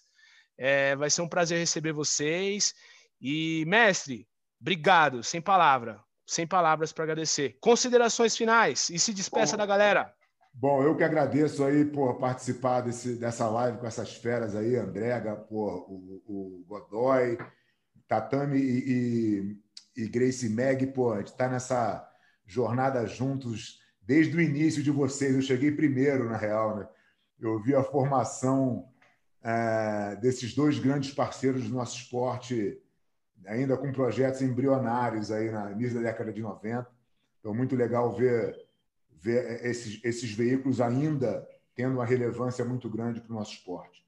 É, Diogão, pelo esforço aí de reunir essa turma, pô, muito obrigado pelo carinho sempre, né? Acho que a gente tem uma relação muito boa de muito tempo, é, embora não mais como professor-aluno, mas a gente tem um, um, carinho pelo outro que sempre permaneceu independente de qualquer coisa. E eu acho que isso, isso é o, é o é uma amostra de como o jiu-jitsu evoluiu, né? como o jiu-jitsu vem evoluindo, é, o tratamento das pessoas acima de, de, dos interesses pequenos de cada um, mas sim pensando no todo, sim pensando nesse organismo onde todos nós fazemos parte. Ah, é, assim, eu fiz o meu, o meu quadro no YouTube que eu tenho hoje, tem Questions Back to Back, e eu inaugurei com, com pô, tive a honra de inaugurar com o Galvão, que é obviamente o maior rival da minha, da minha equipe em, em competições, e as pessoas não acreditaram que o Galvão estava fazendo uma, uma entrevista comigo naquela, naquele clima de, de amizade e de, e de, e de, assim, de, de parceria, na real, né, em prol do jiu-jitsu. Eu acho que esse tipo de exemplo que a gente tem que encher e povoar o jiu-jitsu o tempo inteiro, para que as pessoas entendam, porque muitas vezes quem está lá embaixo, quem está começando, quem é um aluno, de repente, pô, de uma filial da Atos, é, ele tem o Fábio Gurgel como inimigo. Né? Ele não sabe da história, ele não sabe de nada. Assim, e, e, a gente tem uma relação ótima, e sempre teve, eu sempre tive uma relação com o André muito boa. E, mas quem está lá atrás, pô, lá no final da ponta, tem uma ideia completamente deturpada. Igual na Aliança, né? O cara pode estar numa Aliança afastada e achar que, que Aliança e Atos são equipes inimigas. E não existe absolutamente nada disso. Todos nós somos pelo jiu-jitsu, todos nós vivemos da mesma coisa, todos nós defendemos que o nosso mercado tem que ser cada vez melhor e maior, que é isso que traz benefício, que é isso que traz é, é, riqueza para todo mundo que está envolvido. Então, acho que é, é, é essa crise que a gente está vivendo agora, ela está mostrando muito isso. Ela está mostrando quem de fato é pelo todo e quem não é. E quem é só, é só para o próprio umbigo e é só para o seu bem-estar próprio. Eu acho que isso vai ficar cada dia mais evidente. É, e eu fico muito feliz de estar do lado de cá, trabalhando para todo mundo, com tanta gente boa do meu lado. Muito obrigado pela oportunidade. Ô, mestre, a gente que agradece e em nome dos meus irmãos, né? É trabalhar pela comunidade é muito importante, né? O você não seria tão grande sem um, um antagonista gigante, né? Precisamos um do assim, né? outro ali é no. A gente é o tamanho dos nossos adversários, né? Exatamente, exatamente. O dia que você falar assim, não, os Almeida são nosso maior, nosso maior rival aqui, nossa, aí é, é um, um melhor elogio que possa, que pode ter, né? Mestre Godoy, vamos testar suas últimas considerações e se despeça da galera. É, tá, tá dando para ouvir agora? Agora ficou nota 10. Só fazendo um rápido resumo daquela última resposta, acho que a volta deve ser lenta. É, que estão ali loucos para cair para dentro do tatame, todo dia mandando mensagem. É, alguns falando que o Bolsonaro já liberou, aqui falando que o Trump também está prevendo antes da Páscoa. Eu acho que é prematuro falar. A minha vontade é tão grande quanto a deles de estar tá pisando no tatame, mas eu concordo com o Fábio e com o André. Eu acho que deve ser uma volta mais lenta, é, devagar, progressiva, não deve ter uma procura tão grande aí nesse recomeço das academias. Pensando nisso, é, a gente como empresa está vendo um capital de giro aí perante algumas frentes para tentar ajudar é, as nossas academias, porque eles vão precisar disso. É, é, fato que vão ter algumas quedas no meio do caminho. Isso acho que tem que estar bem claro para todos. Mas eu acho que faz parte. Ser resiliente é com a gente mesmo. Eu gostaria de agradecer o convite mais uma vez. Para mim é motivo de muita honra estar aqui do lado do Gustavo, do Diogão, do André, do Fábio.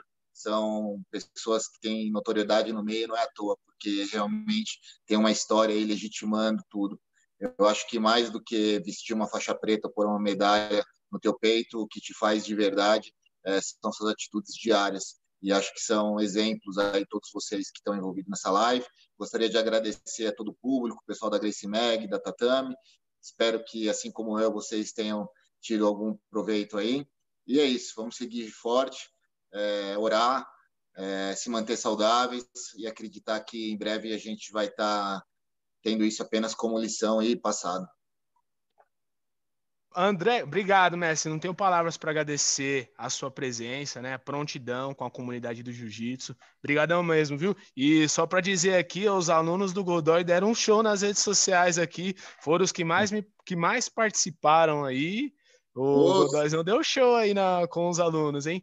André Galvão, é com você suas considerações finais e se despeça da galera. Obrigadão por tudo, hein, Galvão? Sem palavras para agradecer a presença, a agradecer o sim e, além de tudo, né, a nossa, a nossa parceria aí, o suporte que você tem dado para gente. Obrigado pela força. Tamo, tamo junto.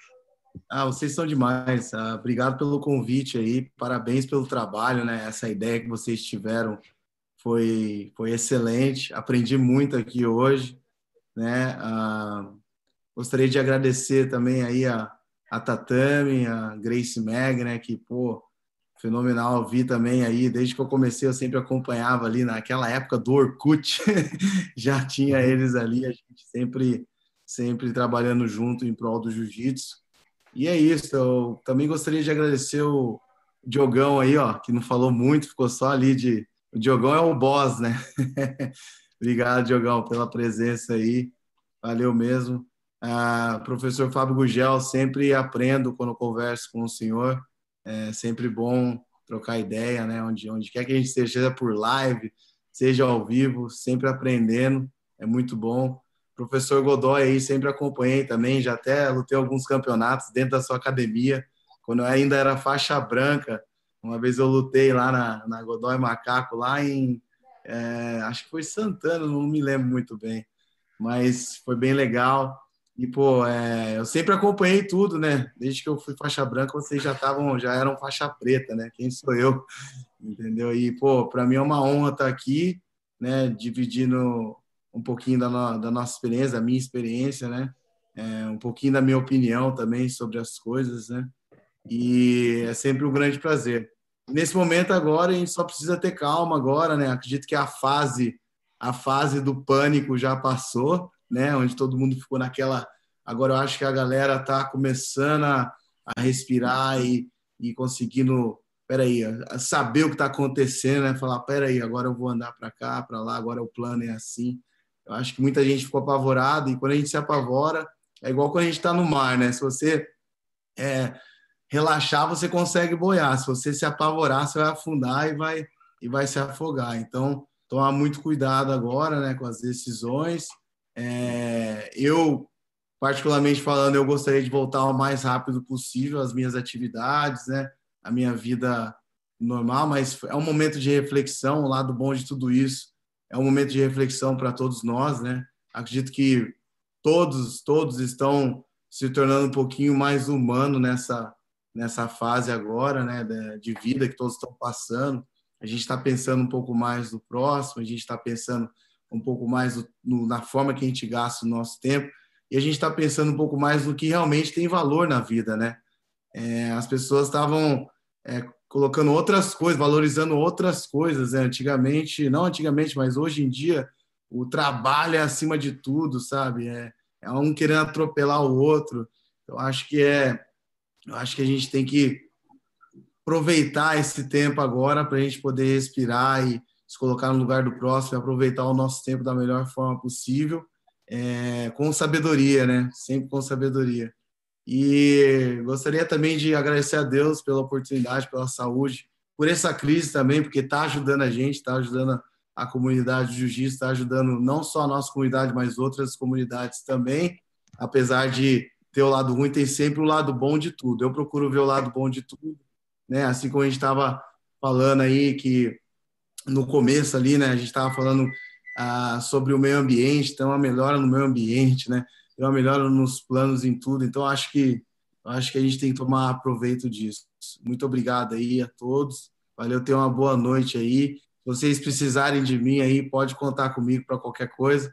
Vou estar tá lá dando um seminário na academia do professor Fábio Gugel, quero ver como é que vai ser isso.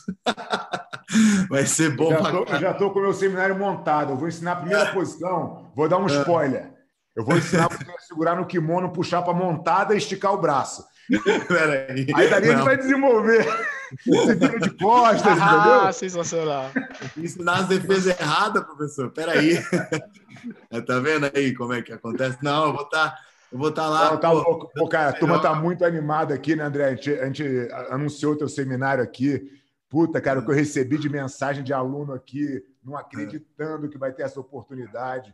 Pô, acho que vai ser. Pô, ninguém falando que vai voltar, os professores expatriados. Vou voltar para Aliança São Paulo. pô, tenho certeza que vai ser, pô, casa cheia aqui, vai ser um grande dia para gente aqui. Vai ser, vai ser. É, e nessa, no tempo de crise é o tempo de oportunidades, né? Eu acho que a gente tem que aproveitar bem as oportunidades, mesmo diante do tempo de, de crise, né? Então, acho que talvez se isso não acontecesse, eu nunca nunca conheceria a Aliança de São Paulo e também o professor Fábio Gel talvez nunca conheceria aqui a ATS, que ele também vai vir aqui dar um, um seminário para a gente. Então é isso, eu gostaria de agradecer aí. E, pô, vocês estão sempre aqui, né, Diogo e tal, mas quem sabe um dia eu vou ter a presença do professor Godoy aí, da Tatame, da, da Grace Mega.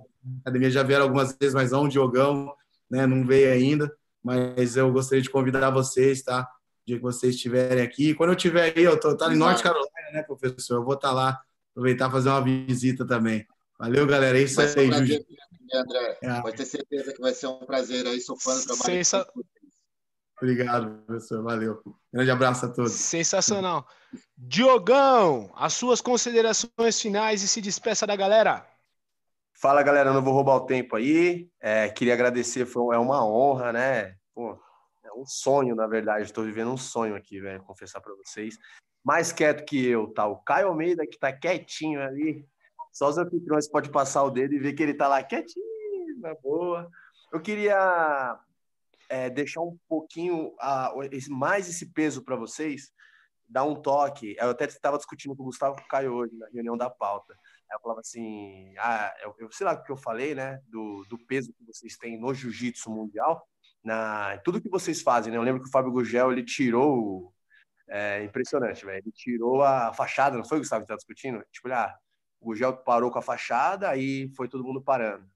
Aí, qualquer comportamento de vocês, dentro da academia de vocês, vai refletir no grupo de vocês, vai refletir, vocês têm um alcance mundial, vai refletir em toda, em todo o jiu-jitsu. Oh, só para queria... interromper esse negócio da fachada aí, eu tento tirar a fachada, vai ter uns 10 anos. Aí o Diogo fala assim: não pode tirar, é a tradição do esporte, é a tradição do esporte. Aí o Gurgel posta o um vídeo falando da fachada, Diogo. Então vamos tirar a fachada agora. Obrigado, hein, Gurgel, você me ajudou muito. Eu tento tirar isso há 10 anos. Mas, mas eu, eu não ia tirar, foi só uma questão de economia, rapaz, que a fachada era cara, entendeu? Não, sabe aquele corredor, aquele corredor polonês? polonês? Aquele corredor polonês que ah, bate em todo mundo. Eu tento ah, tirar aquilo, eu tento tirar aquilo, mas há muito tempo. Aí o Diogo, não, é a tradição do esporte, não pode mexer na tradição do esporte, é assim. Aí eu já posto um vídeo falando que não pode ter fachada, o Diogo, agora vamos tirar a fachada. e o Caio aceita. Só um, ponto, só um ponto nisso aí, que acho que é, um, que é um assunto bastante importante. Eu sei que essa, essa live vai ser bastante assistida. Isso não é tradição nenhuma, cara, no jiu-jitsu. Eu nunca ganhei faixa tomando fachada. Nunca passei em corredor polonês. Isso foi criado, eu não sei exatamente se, se, se, começou na minha academia, por isso que eu assumi o erro. Assim que eu coloquei isso, isso em pauta, eu fui o primeiro a levantar a mão e falei, cara, esse foi o maior erro que eu fiz na minha vida de professor, foi esse. Mas eu fiz, a minha academia, dali para frente, as academias começaram a fazer, mas isso não foi, se for tipo, falar de tradição, a gente tem que ir lá atrás. Lá atrás não tinha nada disso. Isso foi sempre, simplesmente um erro de percurso, cara, que aconteceu na, na década de 90, como tantos outros erros. Né? A gente teve várias coisas positivas, a gente, o juízo cresceu, mas a gente cometeu um monte de erro que a gente não precisa insistir neles. Tudo bem falar, pô, errei, desculpa, parei, vou fazer diferente. Entendeu? Até a marrom 4 graus, você podia ter falado isso quando eu estava na Azul, mas que até a marrom 4 graus tomando nas costas ali, ó. Mas se a sabedoria viesse quando a gente era jovem, ia ser bom demais, né, velho? Não vem, é Na época da TT, né, Galvão? Na época da TT, a fachada pegava o corredor e fazia a volta lá na TT. Deus me livre. Nossa, então, meu Deus. É, Tem umas fachadas ali, porque eu peguei, peguei a marrom lá. Exatamente. Ó, eu queria, é, sim, eu falei com meus irmãos, estava voltando assim, eu falei com meus irmãos sobre a, a, responsabilidade que vocês têm. Aí meus irmãos, ah, eles sabem, tal, né? lógico, eles sabem. Mas é, eu queria, assim, deixar esse, esse BO para vocês, esse peso em público, é, que a gente é, não não é só a gente, é todo o jiu-jitsu. Eles de alguma maneira estão esperando o posicionamento de vocês, a maneira que vocês vão conduzir a academia, e isso vai se refletir no comportamento de todos os professores de jiu-jitsu. Então, é, estamos aqui só comentando, passou na minha cabeça agora para falar, estou falando. A gente está ligado em tudo que está acontecendo e, e as ações que vão ser tomadas, eu queria pedir, por favor, né, para todo o jiu-jitsu, já é já é transparente. O Gurgel já, você, o Gurgel, já está todo mundo transparente. Eu queria que, se possível, nesse primeiro momento, deixasse mais transparente, pra, porque tem muito professor assustado. Eu recebi ligações de professor de jogão, tem professor que travou. Então, é, nesse momento, esse apoio de vocês, e ó, eu estou liberando a live, eu estou não sei o quê, eu estou promovendo. Essa ideia do seminário do, do Gurgel foi fantástica. A gente vai copiar, com certeza. Aí a gente vai indo. Aí eu estou pensando na graduação. Será que em algum momento a gente pode não cobrar a graduação nesse primeiro momento? Faz um acordo com o aluno, o aluno mantém pagando a academia. Então, são, é, está em dúvida, são várias dúvidas, é muita coisa. De um dia para o outro muda. Eu lembro até, o Caião tá aí, o Caio falou que ia matar o coronavírus daqui Itaquera, coronavírus, isso foi numa sexta. A gente vai tirar no tapa. No sábado ele já estava, pelo amor de Deus, o negócio está feio.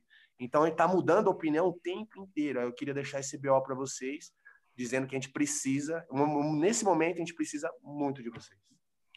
Forte abraço para todo mundo, hein? Pode contar. Obrigado, gente. Valeu. Prazer valeu, todo. Valeu, abração. Valeu, valeu. Valeu, galera. Então, só para a gente encerrar aqui, obrigado, mestres. Foi uma honra ter vocês aqui. Sexta-feira temos com as meninas as mais tops da atualidade aí, dividindo com a gente o a, a, mesa, a mesa virtual aqui, e vai ser um prazer ter todos vocês acompanhando. se, se inscrevam no nosso canal do, do YouTube, está sendo transmitido ao vivo lá, está bombando nas redes sociais. Galera, foi uma honra ter vocês aqui. Brigadão, que Deus abençoe, boa sorte nos negócios. E tamo junto, hein, galera? Fica com Deus. Valeu, um abraço, valeu. tchau, tchau. Valeu.